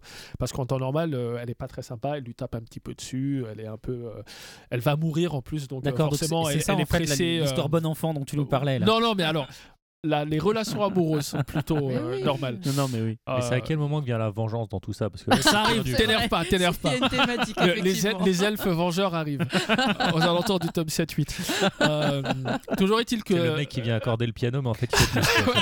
c'est ça. Euh, toujours est-il que euh, bah, ce qui doit arriver arrive. Sa mère euh, meurt un jour de, sa maladie et à compter de ce moment-là, euh, Kosei bah, est, choqué comme tout gamin le serait dans des circonstances pareilles. Et euh, il va plus arriver à jouer du piano parce que quand il joue du piano, alors ses mains bougent sur le piano euh, normalement, il joue les partitions normalement, mais il n'entend plus le son du piano. Il l'entend de, manière très étouffée, très euh, lointaine. Il n'arrive plus à jouer du piano. Et du coup, il s'éloigne de, euh, de tout ça. Et forcément, il a une meilleure amie d'enfance. Et cette meilleure amie d'enfance-là, euh, son objectif dans la vie, c'est euh, de lui redonner euh, goût à la musique et de lui faire rejouer du piano. Du coup, elle élabore un stratagème dans lequel elle, a, une amie violoniste. Qui, et c'est là que ça devient compliqué parce qu'il y a beaucoup de personnages, attention. Elle a une amie violoniste qui a un crush sur le capitaine de l'équipe de football du, euh, du lycée. Ok. Et euh, l'ami d'enfance de Kosei euh, décide euh, de les mettre en relation et d'inviter Kosei par la même occasion à ce rendez-vous-là euh, pour le mettre en relation avec la violoniste. Parce qu'elle se dit, s'il rencontre une violoniste professionnelle, peut-être que ça lui donnera envie de parler de musique, peut-être qu'ils échangeront sur leur compositeur préféré, et peut-être que ça lui remettra le pied à l'étrier s'expatrier quelque part. Yes. Sauf qu'évidemment, euh, c'est pas comme ça que ça se passe. Euh, va rencontrer euh, Kaori, puisqu'elle s'appelle et, euh, et de, de, de position d'accompagnateur euh, qui est là euh, juste pour parler de musique, et ben, il, va, euh, il va flasher sur la demoiselle. Et euh, l'histoire, euh, ça va être euh, l'histoire d'amour entre Kosei et Kaori, évidemment, mais ça va surtout être euh, l'histoire d'une union musicale, parce qu'ils vont commencer à jouer de la musique ensemble, et que euh, la manière dont ils jouent de la musique euh, va se refléter sur leur relation amoureuse et vice-versa. Sachant qu'elle, elle n'est pas amoureuse de lui à la base, elle est amoureuse du footballeur. elle, est- a un crush sur le Elle a un footballeur. crush, Oui, voilà. Oui, bon, d'accord. Euh, du coup, c'est euh, c'est super sympa et la musique est là, euh, pas vraiment euh, juste comme un prétexte. Elle, elle est vraiment très présente dans le, dans le bouquin. L'auteur a bien fait ses devoirs. Il s'est entouré d'un d'un violoniste professionnel japonais, d'un pianiste et d'un compositeur. Il allait les voir en répétition, il allait les voir travailler. Et puis, euh, il s'est appuyé euh, sur, euh, sur, sur ce qu'il voyait pour, pour créer justement, lui, ses, sa, sa- représentation de la musique. Et alors, ça peut paraître bizarre de, de publier un manga donc sur un support papier qui parle de musique, mais l'auteur a un talent exceptionnel, c'est que les, les passages musicaux sont vraiment incroyablement intenses et tu as l'impression que la musique sort des pages. Et euh, pour ça le coup, parle à Tanor. et Mais- pour, mais le, grave, ouais, et parce pour que- le coup, euh, au Japon, quand le tome 2 est sorti, il y a- vous savez, ils font des bandeaux euh, tout le temps au Japon sur les, euh, sur les euh, mangas. Et euh, c'est l'auteur de Hajime no Hippo, Ouh la vache, euh, ouais, qui, est une, euh, qui, est, voilà, qui est un peu un monstre sacré du manga au Japon, euh, qui, qui a mis en, en message de soutien à l'auteur, Monsieur Arakawa, puisqu'il s'appelle Monsieur Arakawa, l'auteur de ce manga, a réussi à dépasser un des points faibles, faibles principaux du manga. Il arrive à nous faire voir le son. Et ça, c'est vraiment pour le coup quelque chose qui est vrai dans ce manga, c'est que t'entends pas la musique, mais euh, tu ressens vraiment l'intensité des, euh, des euh, musiciens quand ils jouent leurs morceaux. Et c'est euh, voilà. C'est intéressant parce qu'il y a Blue Note qui est sorti cette année, c'est Mm. Dargo. Mm. Et je trouve que dans le deuxième tome qui est consacré au Ouais. jazzman, Ouais. on retrouve Ouais, euh, bah- une, euh, une, comment dirais-je, une matérialisation de la musique qui est assez forte pour de la Mm. bande dessinée. Moi, je trouve que dans, dans Beck, Oui. dans, dans Beck, il y a des moments où, quand tu vois Koyuki comme ça, Mm. avec euh, justement l'expression où il est tout Mm. seul, où tu as les traits pour symboliser la Mm. puissance euh, de ses vocalistes, Mm. tu, tu sentais déjà le truc. Ouais, quoi. ouais, ouais, ouais. Dans Nodame, euh, dans Nodame aussi, un peu moins, je trouve. Beck, je, le- je me prenais une claque sur, euh, sur certains moments. C'était beaucoup plus intense dans la manière de décrire la musique Ouais. Beck que Nodame, effectivement, où c'était plus euh, subtil, peut-être. Mais euh, ouais, du coup, ouais, ça me donne euh, vachement envie de. Ah bah, euh, moi, oui. je suis un amateur à la base d'histoires romantiques, mais je me retrouvais pas forcément dans ce qui se faisait euh, dans la production manga récente. Mais ça, c'est un manga euh, qui, euh, qui m'a redonné envie de croire à l'amour. Jusqu'au jour où ils se mettent à jouer du Wagner, et là, ça part en couille. C'est ça, Euh, quand même. bah voilà, hein. voilà c'est là, c'est les Valkyries qui. euh, Alors, on, On n'arrête a- pas le podcast sur ce moment hyper non. fort. Exactement. non, mais en fait, voilà, le truc, c'est que là, on a l'horloge qui tourne et euh, on va être obligé de, de- de faire finir Faut pas dire trop tard. que je parle beaucoup. Donc, on va pas pouvoir Arrête. digresser trop, mais il y a quand même des points dont je, que, que je veux qu'on aborde. Alors, Le évidemment, on, ah, évidemment, on va parler de tremplin manga Mm. à un moment donné, mais donc je vais essayer d'aller assez vite sur deux, trois autres points quand même. Mm. Alors, déjà, où on en est au niveau des options ciné euh, US euh, des titres de Tsutsui? Ah bah je peux pas euh, dire beaucoup de choses sur ces trucs-là parce que euh, parce que il y a des contrats de confidentialité, il Ouais. y a des choses machin et tout ça. Euh, donc du point de vue du Il y a cinéma, des trucs qui bougent ou c'est juste Il y a des euh, trucs qui bougent, ouais, ouais, ouais. euh, mais voilà. euh, après, les options cinéma, ce qu'il faut bien comprendre, c'est que quand on vend une œuvre à un producteur, euh, il y a, euh, et ça c'est pareil pour tout le monde, il y a 99% de chances que ça se fasse pas. C'est pour ça que je demandais est-ce que Euh, ça avance Est-ce qu'il y a des trucs qui commencent? Peut-être à se concrétiser sans, sans donner des noms sur lesquels Non, bah alors là, non, pour je peux pas, je peux pas de- aller jusque là. d'accord. Il y a des options vendues, mais euh, après, euh, est-ce que ça va se concrétiser ou pas euh, C'est la magie du Par cinéma. contre, il y a un film bien. au Japon de Il y a un film de prophétie qui sort, euh, je ne veux pas dire de bêtises, normalement c'est prévu pour le mois de mai de l'an prochain. Euh, avec un cast plutôt sympa. Et bah voilà, on en attend pas mal de choses. D'accord, d'accord, d'accord. Euh, le numérique, on en est où l'année dernière Effectivement, quand vous étiez venu, euh, l'année dernière ou il y a un an et demi, je sais plus, vous disiez que bah voilà, les choses se débloquaient et que probablement ça allait débarquer chez vous aussi. Et ben en fait que dalle. en fait que dalle parce que euh, on n'a pas envie de faire du numérique de manière de la manière dont ça se fait euh, aujourd'hui la plupart du temps, à savoir euh, achète le même manga que euh, dans sa version euh, Tankobon mais euh, 30% moins cher sur l'Apple Store ou Amazon. On n'a pas envie de faire ça parce qu'on n'y croit pas trop à ce, à ce business model-là. Et le, le truc qu'on voudrait faire et dont je peux pas parler là parce que c'est un projet et, que voilà, ça prend énormément de temps. Les Japonais sont pas Super chaud. sont pas super ouverts. euh, ils ont ils ont peur de pas mal de choses à juste titre euh, peut-être, mais euh, mais c'est un c'est c'est un projet qui risque de prendre pas mal de temps. D'accord. Voilà, Tu- moi, tu, j'ai- tu veux dire que vous allez faire un kiosque euh, abonnement avec euh, du la consommation rien dire, je ne peux rien dire peut- du on- tout. En on tout peut cas, on- essayer de deviner. Des en tout cas, on a des on, on a des envies et ces envies là prennent du temps à À à concrétiser. concrétiser et puis euh, qu'il y a voilà. plein de gens en tout cas on n'a pas envie de faire du numérique rapidement juste pour faire du numérique c'est pas c'est pas intéressant euh, ça coûterait du temps de l'argent pour pas grand chose on a envie de le faire euh, à notre manière ou, ou ne pas le faire tu vois Ouais. donc on, on verra Alors pour revenir un peu sur les trucs, la dernière fois on discutait aussi du fait que Kiyun avait du mal à se faire identifier comme étant éditeur de shonen auprès du public, Mm. avec justement un Tripice euh, ou un Run Day Burst Mm. qui n'avait pas forcément euh, marché aussi bien qu'ils auraient dû ou Mm. pu. Euh, Animal Kingdom, à nouveau, c'est un titre là, qui est quand même carrément brillant, mais je Mm. sais pas pour le coup si vous en êtes très content ou pas. Dragon en Quest, termes de vente alors en termes de vente de toute façon c'est pas un titre dont on attendait monts et merveilles parce que l'auteur il a un historique ultra compliqué en France Ouais, ça oui. Zatch Bell, c'était pas, c'était pas un grand succès chez, chez Karen non plus. C'est un bouquin qu'on a fait parce que, euh, parce que euh, moi, je, je- je- j'adore cet auteur. Je trouve bien. hein. il a une manière de raconter les histoires et de présenter ses personnages absolument euh, brillante. C'est pas, un- pas un four, mais c'est pas un grand succès non plus. Euh, je crois qu'à l'heure actuelle, il, est, euh, il y a eu euh, quelque chose comme 150 lancements de nouvelles séries manga cette année. Animal Kingdom, il se situe à la, à la 14e ou 15e place, je crois. Ah, bah, c'est pas mal. c'est hein, pas infamant. Voilà, c'est pour ça qu'il faut, il faut relativiser les choses. Dra- Dragon. Quest, il est, il est euh, 7e ou 8e, je crois. D'accord. Donc il faut relativiser les choses. C'est pas, c'est pas infamant, euh, mais c'est pas, euh, du coup, vous c'est pas un commencez. Ou un Pandora. Mais du coup, plus, vous quoi. commencez à vous identifier. Enfin, est-ce que le lectorat, pour toi, commence à vous identifier Bah, comme étant le un- truc, c'est que euh, une image d'éditeur, ça prend énormément de temps à changer. Nous, ouais. on a une, on a une image seinen qui est euh, très forte et qu'on continue à cultiver euh, de manière importante.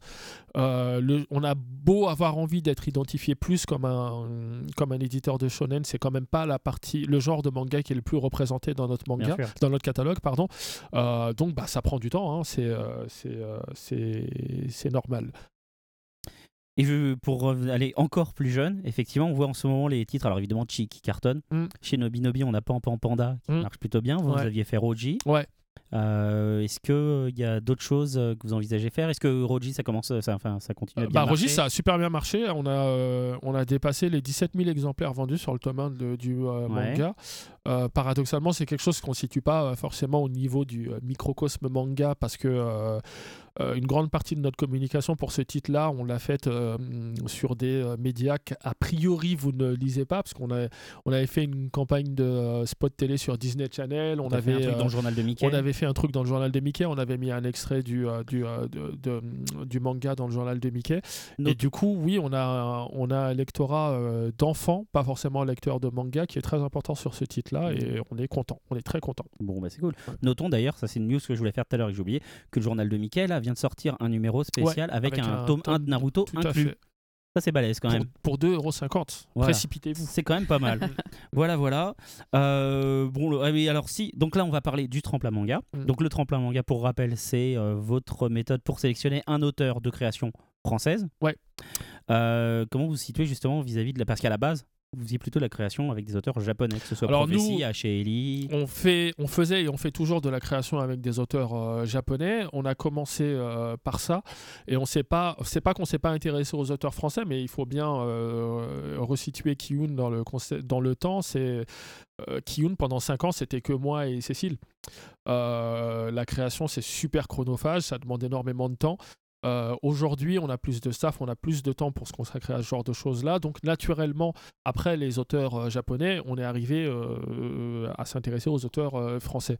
C'est pas une envie tardive, c'est quelque chose qui nous intéressait depuis un moment, mais matériellement, c'est maintenant qu'on a le temps de le faire bien Parce que si on l'avait commencé il y a deux ou trois ans, on n'aurait pas pu le faire aussi bien qu'aujourd'hui, je, je- je pense. Mais alors justement, est-ce qu'il va y avoir d'autres créations Jap là, qui vont arriver en Il va y avoir 2015, d'autres créations 2016, ou- euh, Jap et d'ailleurs euh, il va y avoir un, un éditeur euh, que je vais embaucher là très prochainement euh, qui sera installé au Japon et dont le but exclusif sera de travailler la- le catalogue de création originale de. Kiyun. Donc vous aurez un Donc, Tantosha bien à vous. Ouais. Ouais, ouais, ouais, euh, sous ma direction éditoriale évidemment, mais il sera au Japon pour chercher des auteurs et pour Et les euh, coacher. euh, et pour euh, voilà pour, pour travailler des, des, des nouvelles séries manga euh, avec eux.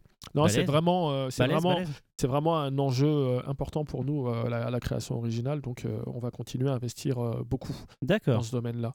Bon. Eh bien, ça y est, ça y est, les enfants. C'est le temps des questions sur le tremplin manga. Ah, le Lâchez-vous. Alors, Alors déjà, le tremplin manga, quand est-ce que vous est venu l'idée Pour voir le temps entre l'idée et la réalisation? Alors l'idée nous est venue en 2013. Enfin, Ah, l'idée, le plan euh, dans sa globalité nous est venu euh, aux alentours du printemps 2013, on va dire, Euh, au moment où on réfléchissait à euh, plusieurs manières d'animer euh, les 10 ans de Kiyun qui arrivaient en 2014. On savait qu'on voulait faire quelque chose autour de la création française, et puis quand on s'est mis à réfléchir euh, sur le sujet, euh, bah, on s'est fait une liste de, euh, de plus et de moins de la création française, et il y a beaucoup de moins dans cette liste-là. Le principal étant que le public français euh, est pas giga fan de, euh, des créations euh, françaises. Le public français est très tourné vers le Japon. Et, euh, et même quand on n'est pas français, quand on est coréen, quand on est chinois ou n'importe quoi, dur. on est tout de suite moins accepté en tant qu'auteur de manga. Donc nous, on a, on a réfléchi à des manières de faire en sorte que ce, que ce malus-là euh, soit, euh, voilà, soit jugulé d'une manière ou d'une autre. Et c'est comme ça qu'on a eu l'idée euh, de faire appel à un, jury euh, d'auteurs japonais parce qu'on voulait absolument que ce soit une, euh, une démarche qui soit validée d'une manière ou d'une autre par le Japon. Parce qu'on voulait envoyer le message aux lecteurs et leur dire bah voilà on sait que les Français vous aimez pas trop que vous avez plein de préjugés par rapport à ça mais vous savez il y a des auteurs japonais que vous appréciez que dont vous achetez des bouquins régulièrement qui ont lu ces œuvres là et qui en ont choisi une pour des raisons euh, diverses et variées et bah euh, voilà vous aussi euh, donnez-lui sa chance quelque part donc voilà, ça c'était une démarche qui était très importante pour nous. Et euh, c'est comme ça qu'on a euh, bah, approché euh, l'auteur du Blatt, euh, l'auteur de Bright Stories et l'auteur de, euh, de Prophétie euh, pour leur demander s'ils avaient envie d'être euh, jury pour un concours de manga français. Et euh, bah, ils étaient tous euh, super enthousiastes à cette idée-là euh, parce qu'ils ont envie de voir euh, ce que ça va donner du manga fait par des étrangers. Mais sur, sur la conception elle-même du concours, enfin moi, on en parlait entre nous à plusieurs reprises. Ouais. Enfin, moi, je trouve que c'est super, hyper bien conçu, quoi. Que ça soit la Ah bah, de votre part, après le fait qu'on en récupère 10 qui sont classés, Mm. après la validation, etc. Enfin, Il fallait lire les 10 trouve pour pouvoir que, les mettre dans ouais. un On, a- on avait envie que euh, le, euh, le public s'approprie un minimum le truc et on avait envie de l'associer euh, au, au processus en fait tout simplement. Euh, ça nous paraissait important euh, le coût euh, du vote des œuvres toutes les semaines. C'était un moyen d'animer euh, le, le- le concours euh, dans, le, dans le temps aussi. Euh, c'est qu'on nous a reproché euh, dans un second temps, par exemple, de, euh, de ne pas avoir mis les 10 œuvres directement en même temps pour que tout le monde parte sur un pied d'égalité. Mais c'est un peu comme demander à tous les candidats de la nouvelle star de chanter en même temps. Il n'y a, pas de- y a pas de spectacle, entre guillemets, il n'y a pas de mise en scène. Et pour nous, la mise en scène était importante. Il fallait que ce soit quelque chose qui puisse durer sur le temps. Alors, Mm. il y a 10 titres qui ont été retenus. Ouais. Vous avez reçu combien de Alors j'en ai candidatures? reçu près de 400. Euh, pas mal, et hein. j'étais super content euh, parce que pour être très honnête, c'était une première, on savait pas du tout à quoi s'attendre. Euh, moi, j'avais peur euh, à plusieurs niveaux. J'avais peur qu'on en reçoive pas, pas beaucoup. J'avais- garder 10, c'est con. J'avais, j'avais peur qu'on en reçoive pas beaucoup et qu'en plus ce soit pourri graphiquement et scénaristiquement. Donc j'avais beaucoup peur en fait. Mais, en fait mais en fait, non, non, on a reçu, on a reçu plein de, de- de bonnes choses. J'ai dû faire plein de, de choix et écarter euh, plein de projets qui étaient très Les- intéressants dans les l'absolu. 10 qui ont été retenus pour euh, le, le sprint final Mm. sont ce qui est très au-dessus de la production de ce que vous avez vu. Mm. C'est dans la bonne moyenne. Enfin, je veux dire, par rapport à, aux 400 que Ça dépend. On a reçu des choses qui étaient plus abouties graphiquement, mais qui euh, me parlaient pas du tout scénaristiquement. On a reçu des trucs qui étaient extrêmement bien aboutis scénaristiquement, mais qui n'étaient pas au point graphiquement. Il y avait un peu de tout, en fait. Et là, celles qui ont été retenues, c'est des œuvres qui ont été retenues pour euh, l'ensemble de leur œuvre, entre, entre guillemets. Voilà. vous n'avez pas voulu justement mettre en relation ceux qui avaient un bon scénario et ceux qui avaient des bons dessins en leur disant essayez de faire un truc ensemble? On n'est pas dans cette étape-là pour l'instant. On est vraiment dans, dans l'idée du tremplin. C'est pas de, euh, c'était pas de donner euh, lieu directement à des œuvres ultra abouties. C'était pas de dire euh, le prochain Obata il est dans le tremplin manga Kyun parce que c'est euh, des gens qui euh, pour la plupart, euh, découvrent euh, la création de manga. Je veux dire, ils dessinaient en tant qu'auteur de fanzine. Il y en a certains qui étaient professionnels, puisque le, concours était ouvert aux deux. Euh, mais euh, l'idée, c'était de trouver du matériau intéressant pour par la suite euh, construire des euh, séries intéressantes.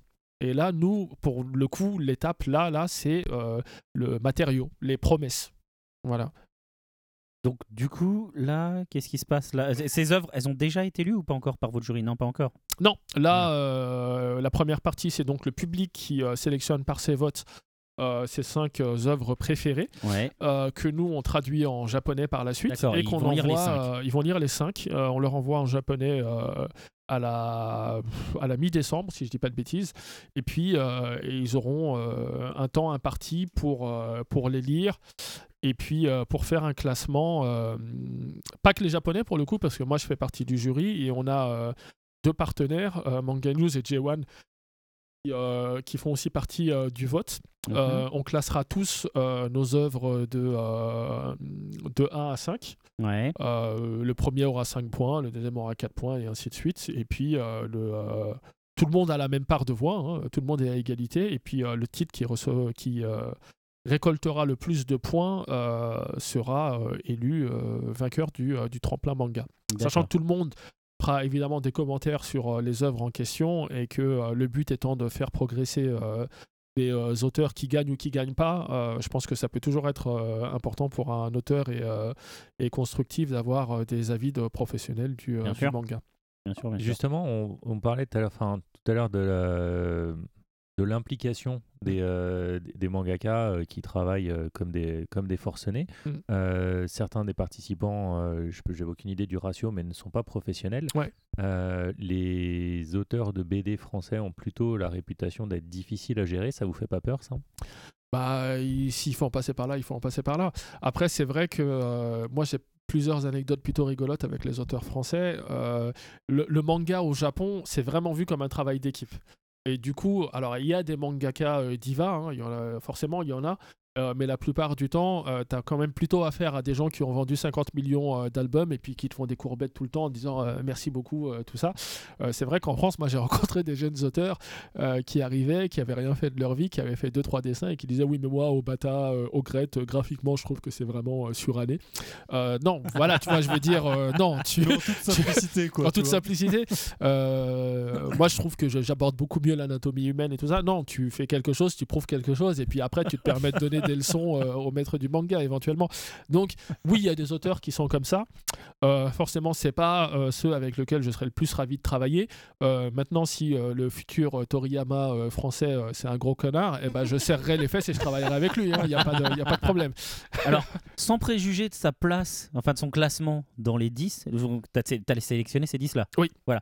Est-ce que tu peux nous parler d'une, parce qu'on ne va pas avoir, on va pas avoir le temps de parler des 10, Oui. mais est-ce que tu peux nous parler euh, à ton, euh, comment, euh, d'en sélectionner une pour nous Mm. dire un peu pourquoi tu as choisi celle-là Absolument pas. Je peux pas Ah, parce que je suis tenu à un devoir de réserve et que je peux pas parler euh, d'un titre en particulier euh, sans parler de tous les titres. Quoi. Je- ce serait. euh, Bon alors sinon, est-ce que tu peux faire les 10 en une phrase? Ah, ça va être compliqué. Ah mais bon. ça va être compliqué.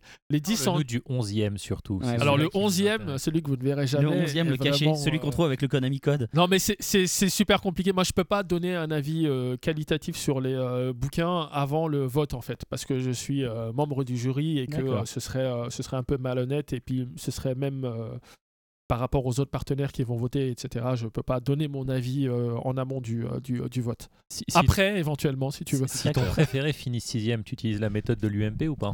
Alors, de toute façon, il y a- il y, a une chose qui est sûre, euh, c'est que euh, le premier sera publié par Kiyun, c'est sûr et certain. Euh, moi, je m'interdis absolument pas de travailler avec euh, Aussi avec un autre. le mec qui sera huitième ou deuxième ou quoi que ce soit. S'il euh, est suffisamment bon, ouais, euh, mes goûts sont pas forcément ceux du public. Je sais pas du tout ce qui va se passer, honnêtement, je sais pas. Euh, mais euh, il y, a, euh, il y a deux auteurs que j'apprécie particulièrement dans les euh, 10 sans les, euh, sans les citer. Je sais pas s'ils vont gagner, je sais pas s'ils seront retenus, euh, mais j'ai envie de bosser avec eux, euh, quoi qu'il arrive, quelque part. Donc on, verra. Et au niveau de la gestion de l'après, nous, on s'est fait un peu la même remarque Oui. euh, au niveau des 10 mangas qui nous ont été proposés, à savoir Ouais. qu'il y en a qui avaient des super idées, Mhm. mais que ça nécessitait vraiment un travail de, euh, de redéfinition et d'affinage Ouais, derrière. ouais, bien sûr. ouais. Ce qui veut dire que vous, vous vous positionnez comme euh, les tantos euh, au Japon qui Tout à fait. surveillent de près, etc. Tout à fait. Euh, dans un second temps, il va y avoir un.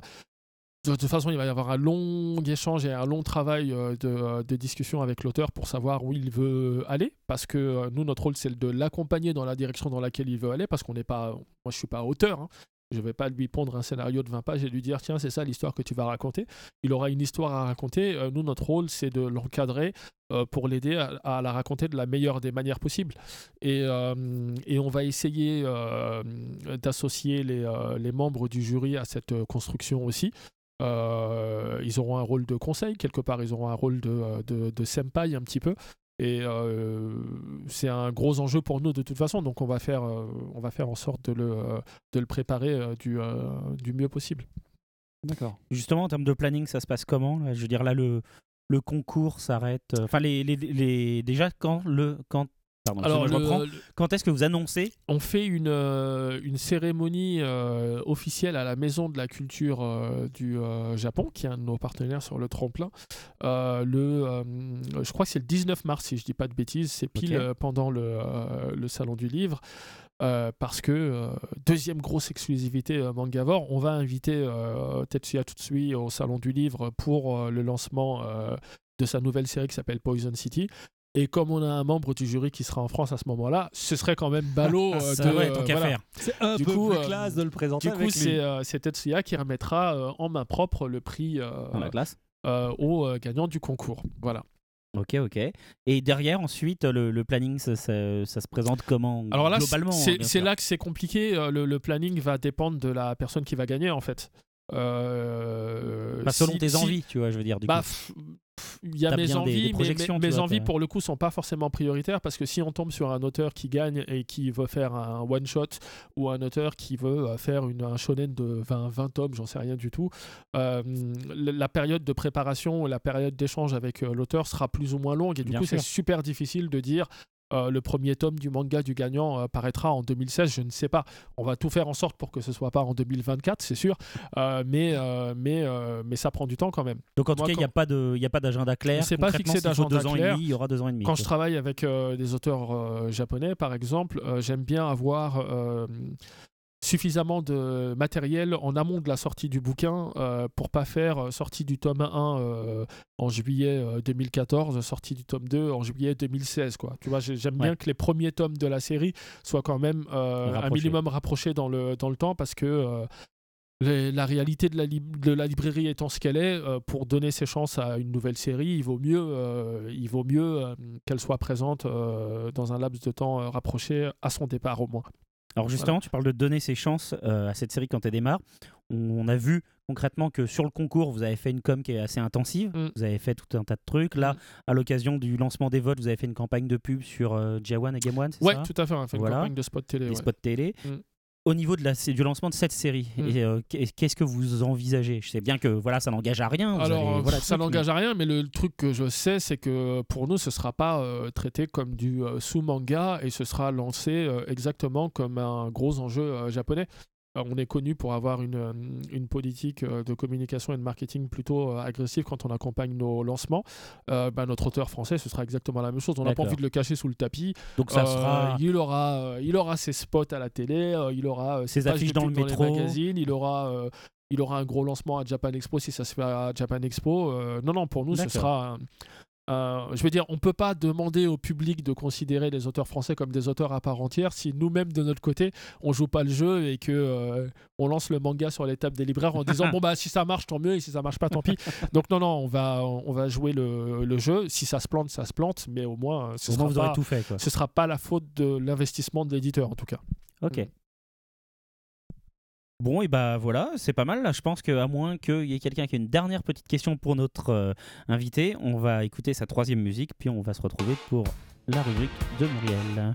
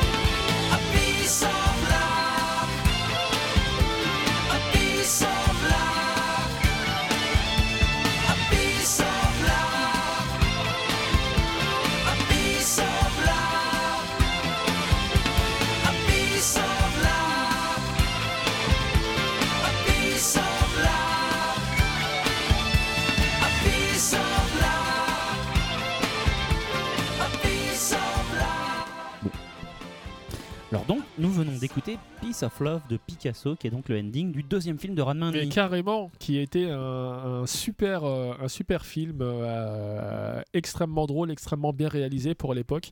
Et euh, je me rappelle, je me rappelle particulièrement parce que euh, j'étais, j'étais lycéen ou au tout début de la fac à ce moment-là et j'avais Ouais. des, des velléités artistiques qui sont très vite crachées la gueule.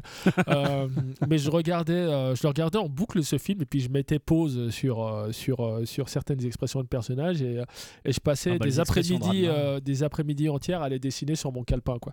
Donc c'est un Ouais. film qui m'a beaucoup marqué et qui me fait euh, hurler de rire euh, aujourd'hui encore. C'est lequel déjà le film 2 Celui qui commence à la plage. copines? Ouais, c'est ça, c'est Celui qui commence à la plage et Nabiki, euh, et Kasumi se fait enlever euh, par. Ouais. euh, voilà. Ouais, ouais.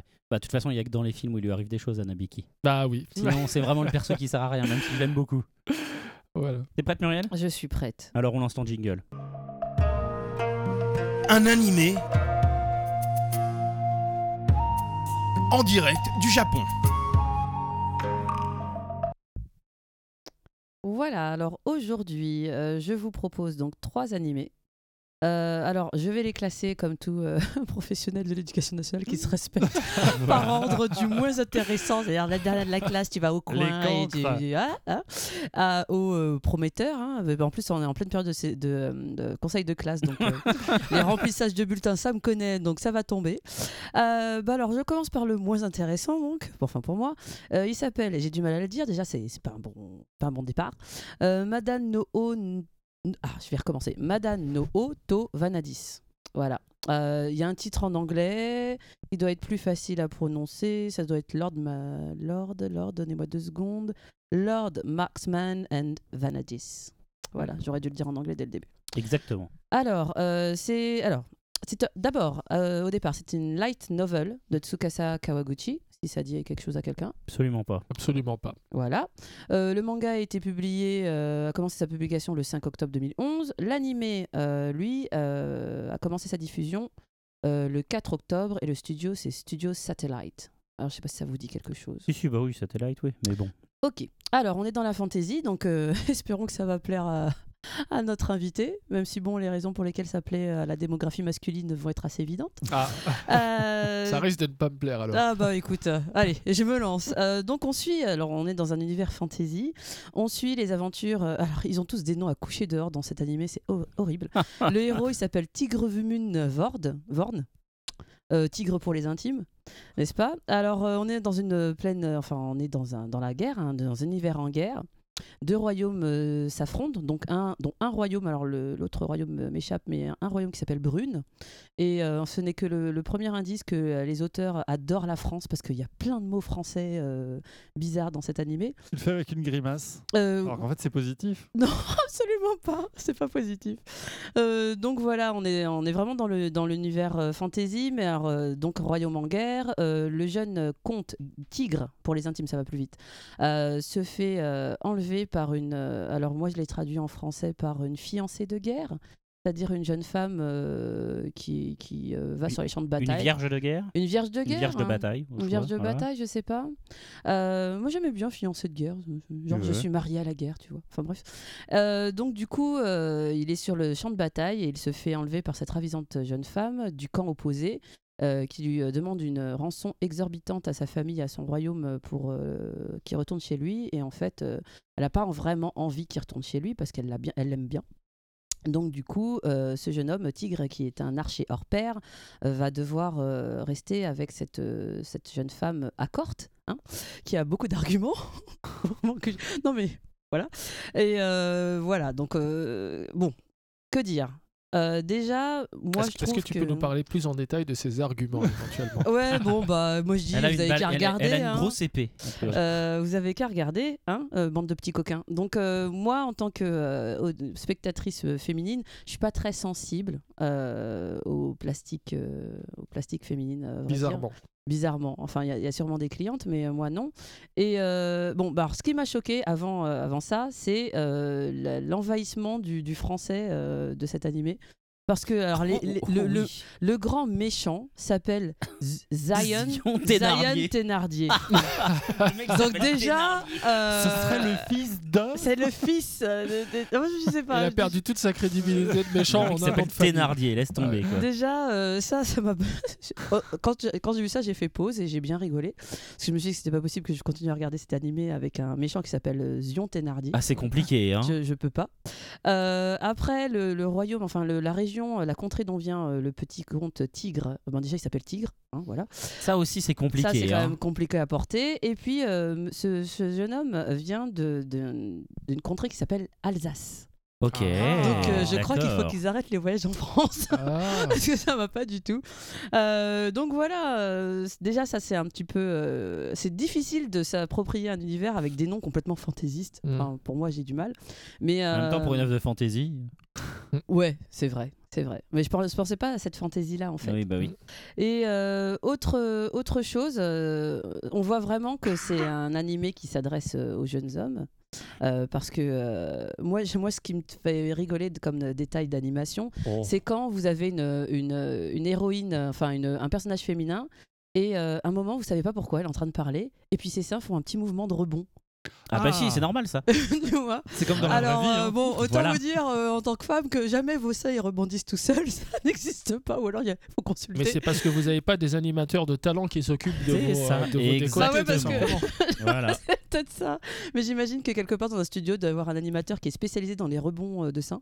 Bon, on Enfin, a bien bref. compris en tout cas que c'est pas une série qui te plaisait. Non, pas du tout. Donc, euh, non. Vraiment non. Je, je euh, regarde une image du Cara Design là, et effectivement, c'est pas, euh, Non, en plus, c'est pas, pas, très sexy. c'est pas très bien animé, pour être honnête. Ça, c'est le light novel, ça, non non, ça c'est ouais. là, oui. Là, euh, Ouais. Ahmed est en train de nous montrer la L'animé, couverture du l'animé, c'est un peu mieux, quoi.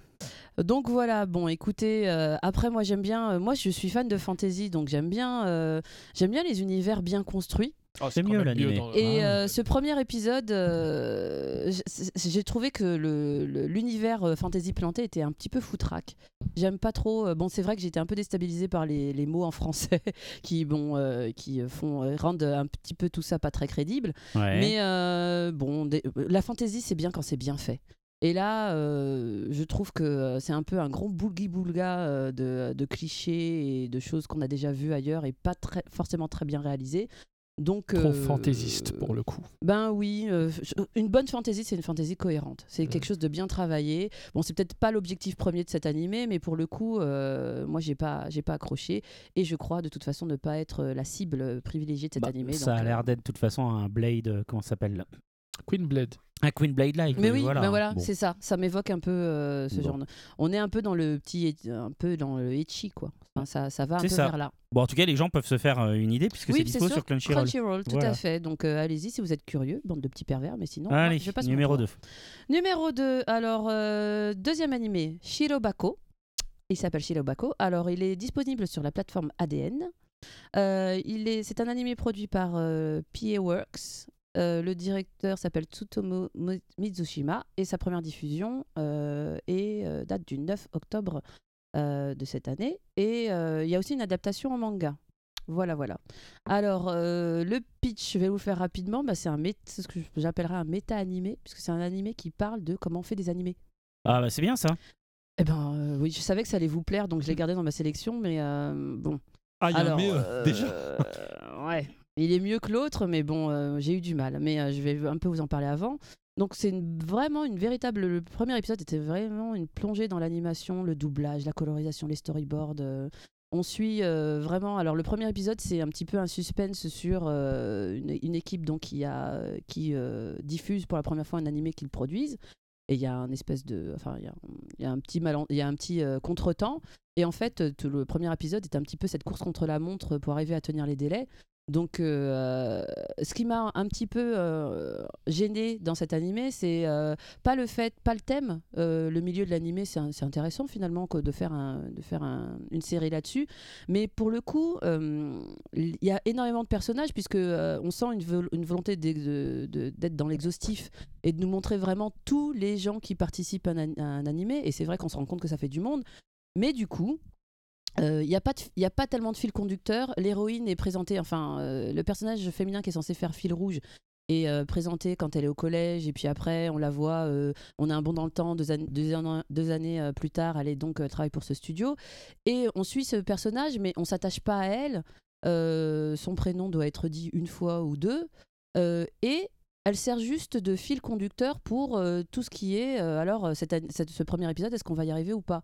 Et je trouve ça un peu dommage parce qu'on n'a pas, euh, on n'a pas cette connivence qu'on pourrait créer, euh, que normalement les premiers épisodes créent, avec, euh, voilà, une héroïne, vous avez envie de la connaître et puis vous, avez, vous aurez envie de rester pour le deuxième, le troisième, le quatrième épisode. Là, ça c'est pas, enfin, dans mon cas, ça s'est pas fait parce que j'ai eu l'impression que l'héroïne était juste qu'un- prétexte pour, pour euh, un petit peu présenter ce monde euh, de l'animation. Et j'ai trouvé ça un peu dommage parce que pour le coup, on- ça donne un premier épisode un peu froid. Ok. Donc, euh, alors pour les curieux et pour ceux qui veulent vraiment savoir euh, l'envers du décor, je trouve que c'est très bien. Euh, faudrait peut-être voir. Alors, mon principe, effectivement, c'est que je regarde que les premiers épisodes. Donc, je vous dis mon avis du premier épisode. Ça se trouve dans les, euh, dans les deux, épisodes 2 et 3, euh, c'est un petit peu plus creusé, les interactions des personnages entre eux. Mais là, c'était vraiment. Alors là, c'est le, le chef du coloring. Là, c'est la fille qui travaille toute seule dans son coin et qui fait des storyboards. Là, je trouve ça un peu dommage en fait. Donc euh, pour le coup, je n'ai pas eu de, de coup de cœur pour cet animé, même si je trouve que le, le, le monde, enfin l'univers présenté est très intéressant, mais il n'y a pas, euh, il y a pas d'attache. Donc euh, à voir pour les curieux. euh, je le répète, c'était sur la, c'est sur la plateforme ADN, ADN. tout à fait. Donc allez-y. Allez, et, le dernier Le dernier, alors là, bah oui, c'est la chouchou de la maîtresse. Euh, voilà, bah, je l'aime bien, euh, c'est très bien. Alors, euh, le dernier, c'est Akatsuki no Yona, un animé adapté d'un shoujo manga de Mizuo Kusanagi. C'est édité en France par Pika. Et alors, l'animé, ça va dire, le studio, ça va dire quelque chose à tout le monde, c'est le studio Pierrot Bah oui, qu'on ne présente plus. Et cet animé est diffusé depuis le 7 octobre et il est disponible sur Crunchyroll. Alors, là, on est déjà dans ce qui me, ce qui me parle le plus, et je crois que je ne suis pas la seule. Alors, on suit les aventures de Yona, qui est une princesse pourri gâtée euh, d'un royaume. Alors, pour le coup, euh, je crois pas qu'on soit dans la fantasy. J'ai pas encore vu d'éléments de magie, en tout cas pas dans le premier épisode. Mais au niveau de tout ce qui est référence graphique et esthétique, on se rapproche un petit peu euh, au niveau des vêtements de ce que ça pourrait être la Chine impériale en fait. J'ai l'impression que ça s'inspire de ça. Euh, et donc euh, cette princesse... euh, Vu a- les noms, je dirais la Corée, moi, mais bon. Oui, mais je j'ai- j'ai pas fouillé, fouillé pour savoir. Oui, oui, non, euh, mais- Je voulais pas trop me spolier avant. Vas-y, vas-y. Et euh, donc on suit les aventures de Yona, qui est une princesse euh, extrêmement gâtée. euh, et qui est la seule fille de son papa, l'empereur. Et euh, en fait, Yona euh, fête ses 16 ans. Et euh, elle a un ami d'enfance qui est aussi garde du, po- du, du corps qui s'appelle Hack. Garde du port, c'est. Garde du port. C'est très différent comme profession. hein. Non, c'est pas ça. la même chose. C'est plus triste Excusez-moi. déjà, c'est un peu plus sale. et- Bon, je vais le refaire. Elle a un meilleur ami, aussi Immatriculé garde du corps. Je vous ai dit de vous y-.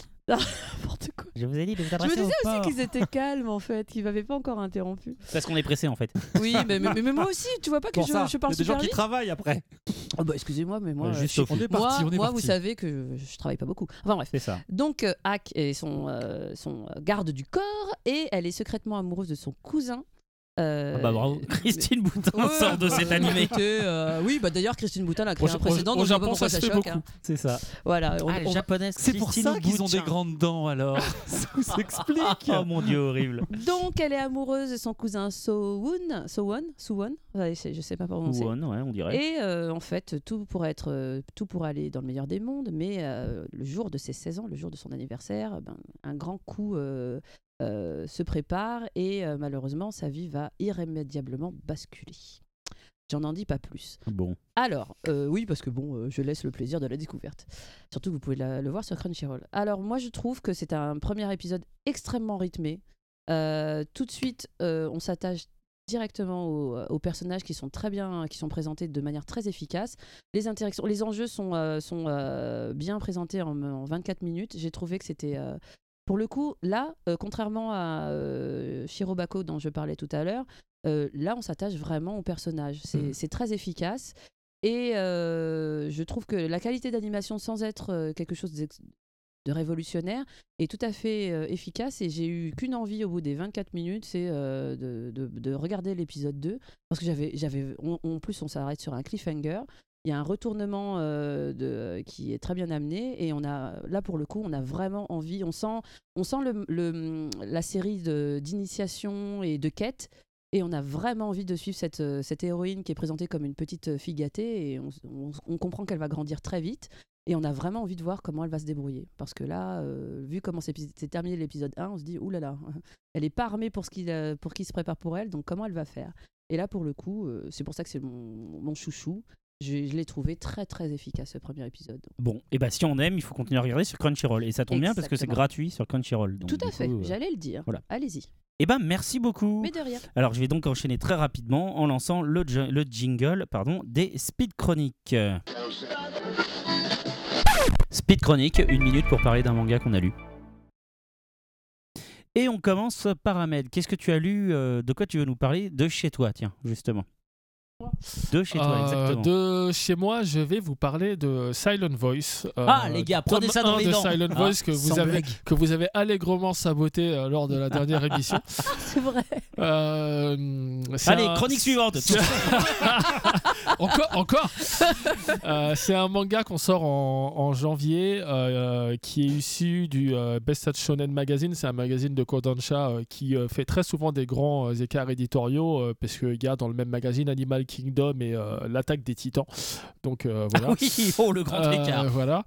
Euh, et euh, Silent Voice, c'est euh, l'histoire d'amour complètement improbable et qui commence pas du tout du bon pied entre, entre, un, entre un jeune homme qui, qui est turbulent en classe, qui n'écoute pas vraiment ce que racontent les professeurs et dont le seul but dans la vie est, d'attirer l'attention de ses petits camarades.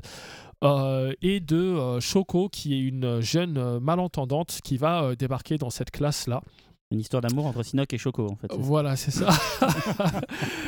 qui va débarquer dans cette euh, classe-là et qui, euh, malheureusement, bah, va pas beaucoup s'amuser parce que euh, Shoya, donc notre petit garçon turbulent, va la prendre pour cible et va prendre un malin plaisir à la harceler du matin au soir, tous les jours, toutes les semaines. Euh, ça va commencer euh, gentiment, il va se placer derrière elle et il va crier, euh, il va crier et puis il va recommencer un petit peu plus fort et puis un petit peu plus fort pour situer son niveau de surdité par exemple.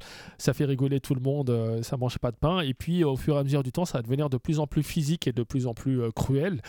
Il va finir par lui arracher ses appareils auditifs et les balancer par la fenêtre, etc. Ça va vraiment prendre Ah, des loin, tournures ouais. assez, assez dures. Et puis, et puis un jour, le directeur de l'école débarque dans la classe et puis annonce que euh, les parents de, euh, de Choco euh, portent plainte contre l'établissement parce que ça fait plusieurs fois qu'elle revient à la maison les, les oreilles ensanglantées et sans ses appareils auditifs et que bah voilà il faut rembourser. Maintenant il y en a pour près de 7000 euros donc quelqu'un doit payer. Et puis le directeur donc dit bah soit vous vous dénoncez et puis c'est réglé soit on fait intervenir vos parents et toute la classe va y passer et là, euh, d'un seul homme, euh, la classe qui jusqu'à présent rigolait bien aux blagues de Shoya et euh, n'hésitait pas elle-même à intervenir dans le harcèlement de la, de la, de la pauvre Choco, euh, bah, va dénoncer, euh, Ah, va, bien va sûr, dénoncer il y a une Shoya. justi- il y a une justice. Ah, ça fait moins les malins, là. Et puis euh, voilà, de, à partir de ce moment-là, il va euh, basculer de la position de harceleur à celle de euh, harcelé. Euh, ça va lui, euh, ça va lui mettre un peu de plomb euh, dans, la, dans la tête. Et puis il va se rendre compte qu'il n'a pas été euh, sympa euh, du tout. Il va retrouver euh, Choco plusieurs années plus tard. dans le but de, de, de- de s'excuser pour ce qu'il a fait par le passé. Et puis, ils vont commencer une nouvelle relation. Euh, c'est un manga que je trouve euh, absolument exceptionnel à plein de, euh, de, points. C'est un manga qui traite de sujets sérieux, hein, forcément. C'est l'acceptation du handicap dans la société et puis le phénomène d'Ijime. L'Ijime, c'est donc le harcèlement dans le, dans le milieu scolaire qui est un phénomène qui est, qui est récurrent au Japon, qui est, très, euh, qui est, euh, qui est vraiment euh, généralisé et qui euh, parfois euh, provoque des suicides euh, d'élèves. Et qui commence à arriver en France. hein, Et qui avec les commence réseaux à... sociaux. Ouais, ouais, ouais, ouais. Mais là, pour le coup, au Japon, oui, c'est vrai que c'est quelque une chose qui existe depuis institution, très longtemps. C'est presque Ouais, une institution, malheureusement. Euh, donc voilà, c'est un sujet qui aborde des sujets euh, très. C'est un, pardon, un manga qui aborde des sujets euh, très sérieux, euh, mais qui le fait euh, de manière pas trop euh, gros euh, sabot. Il n'y a pas trop de violon, euh, mais c'est quand même extrêmement émouvant parce que euh, parce que euh, parce qu'on s'attache au personnage et la force de l'auteur, son talent, c'est qu'elle arrive à nous faire aimer euh, ce personnage qui est un gros salopard au début de, de l'histoire, puisque Ouais. il y va vraiment de manière, il y va pas avec le dos de la cuillère avec avec Choco. Et puis on va finir par s'attacher à lui et puis à le plaindre à notre tour. Et c'est c'est une histoire qui est très très très très très touchante et que je vous recommande chaudement. Super. Combien de tomes? 7. Plus c'est pas très long. 7 fini. 7 fini. Le, super. le septième Le- tome sort euh, incessamment sous peu au Japon. D'accord. Et là, ça, ça débarque euh, Et chez nous, c'est le 22 janvier. 22 janvier. Ah. Ouais. Super. Va Donc falloir un mois attendre, après l'écoute alors. du podcast. Ouais. Tofu. Tofu, moi deux coups de cœur euh, ce mois-ci. Un, le retour de Vinland Saga Ah ouais. après, je sais pas, deux ans d'attente. Enfin, ça m'a semblé hyper long. Oui, il faut Et dire que t'as pas aimé en plus. Non, mais en euh, plus, toute la partie, la petite maison dans la prairie, euh, je trouvais pas ça plu hyper long et ça me plaisait pas. Là, on est donc sur un tome qui clôt ce cycle-là. On va repartir clairement sur une autre direction qui est euh, annoncée dans celui-ci. Mm. C'est un bon tome et j'ai ô combien hâte euh, de voir le suivant parce qu'il met quand même euh, le héros dans une euh, position euh, Mm. Un peu délicate quant à son choix de vie. Donc euh, voilà. C'est vrai que c'est vachement bien. Et pour dépendre un petit peu le côté euh, petite maison dans la prairie, je pense que ça passe beaucoup mieux euh, quand tu le lis dans la foulée. Je pense que ce Ouais, qui est frustrant, c'est que tu attends beaucoup la sortie d'un nouveau tome et que forcément, quand ça avance pas, absolument tu, euh, d'accord parce que Mais euh, en, en ayant du recul ouais. sur la série, je me dis que toute cette partie-là Mm. Elle est utile. euh, euh, intelligente et plutôt culottée pour un manga, surtout vu Ouais. la direction qu'il fait prendre maintenant héros. Donc je la comprends. Par contre, c'est insupportable à lire quand il y a un tome qui oui, paraît sûr, par an ou sûr. quelque chose comme ça. Euh, donc ça c'est le premier et le deuxième. mais Oui, mais il y a le deuxième tome de Wallman qui est sorti. Et moi, c'est une série que j'aime vraiment beaucoup, euh, que je trouvais, euh, comment dire, le premier tome, je l'ai eu entre les mains parce qu'on me l'a offert. Et j'aspirais pas forcément à lire la suite.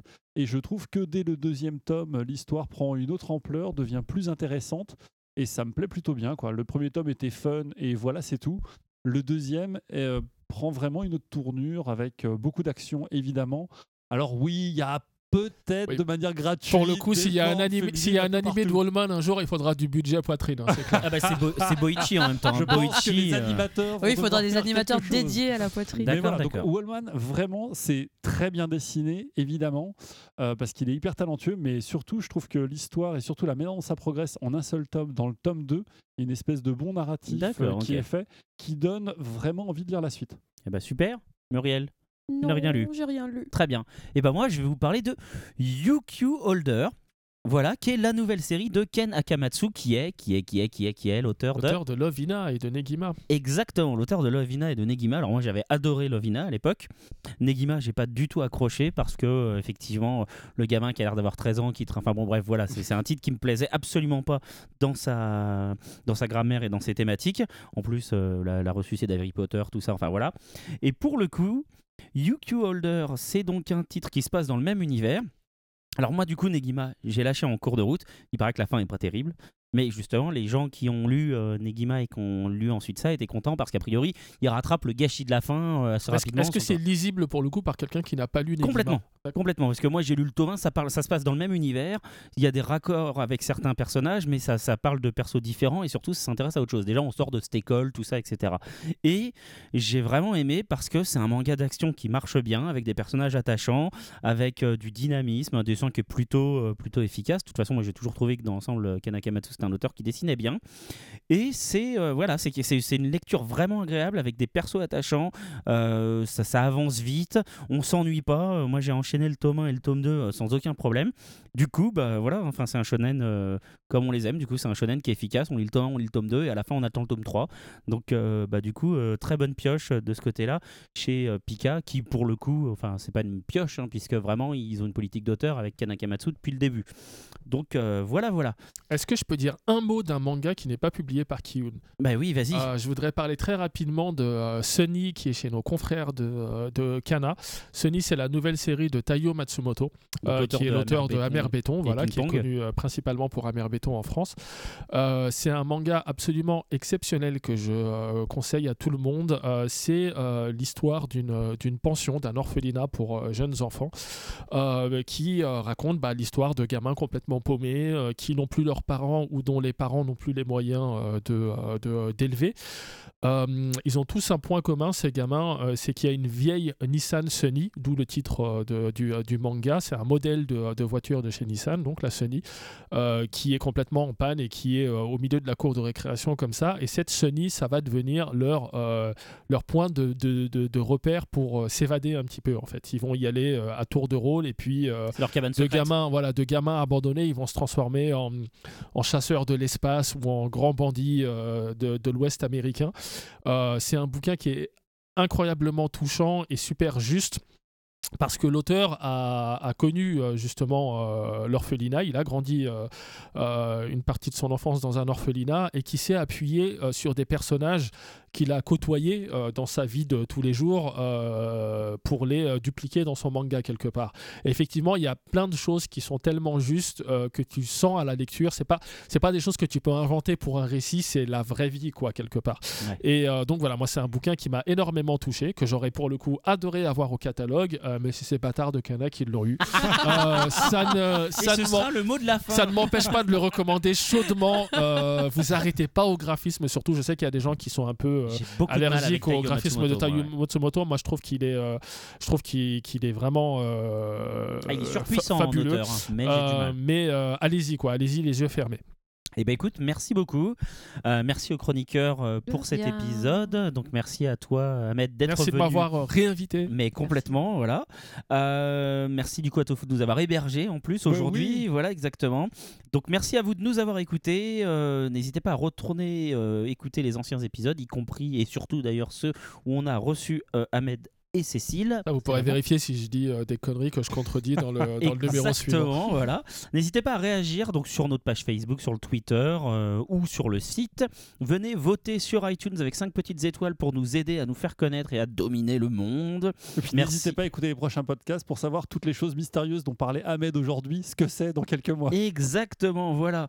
Euh, donc n'hésitez pas non plus sinon à nous écouter justement chez nos partenaires qu'on remercie au passage, donc Pod Radio, Podcast France, Subarashi, Bad Geek et Radio Animé. Merci à tous, au mois prochain pour une nouvelle édition et d'ici là, lisez plein de mangas. Salut.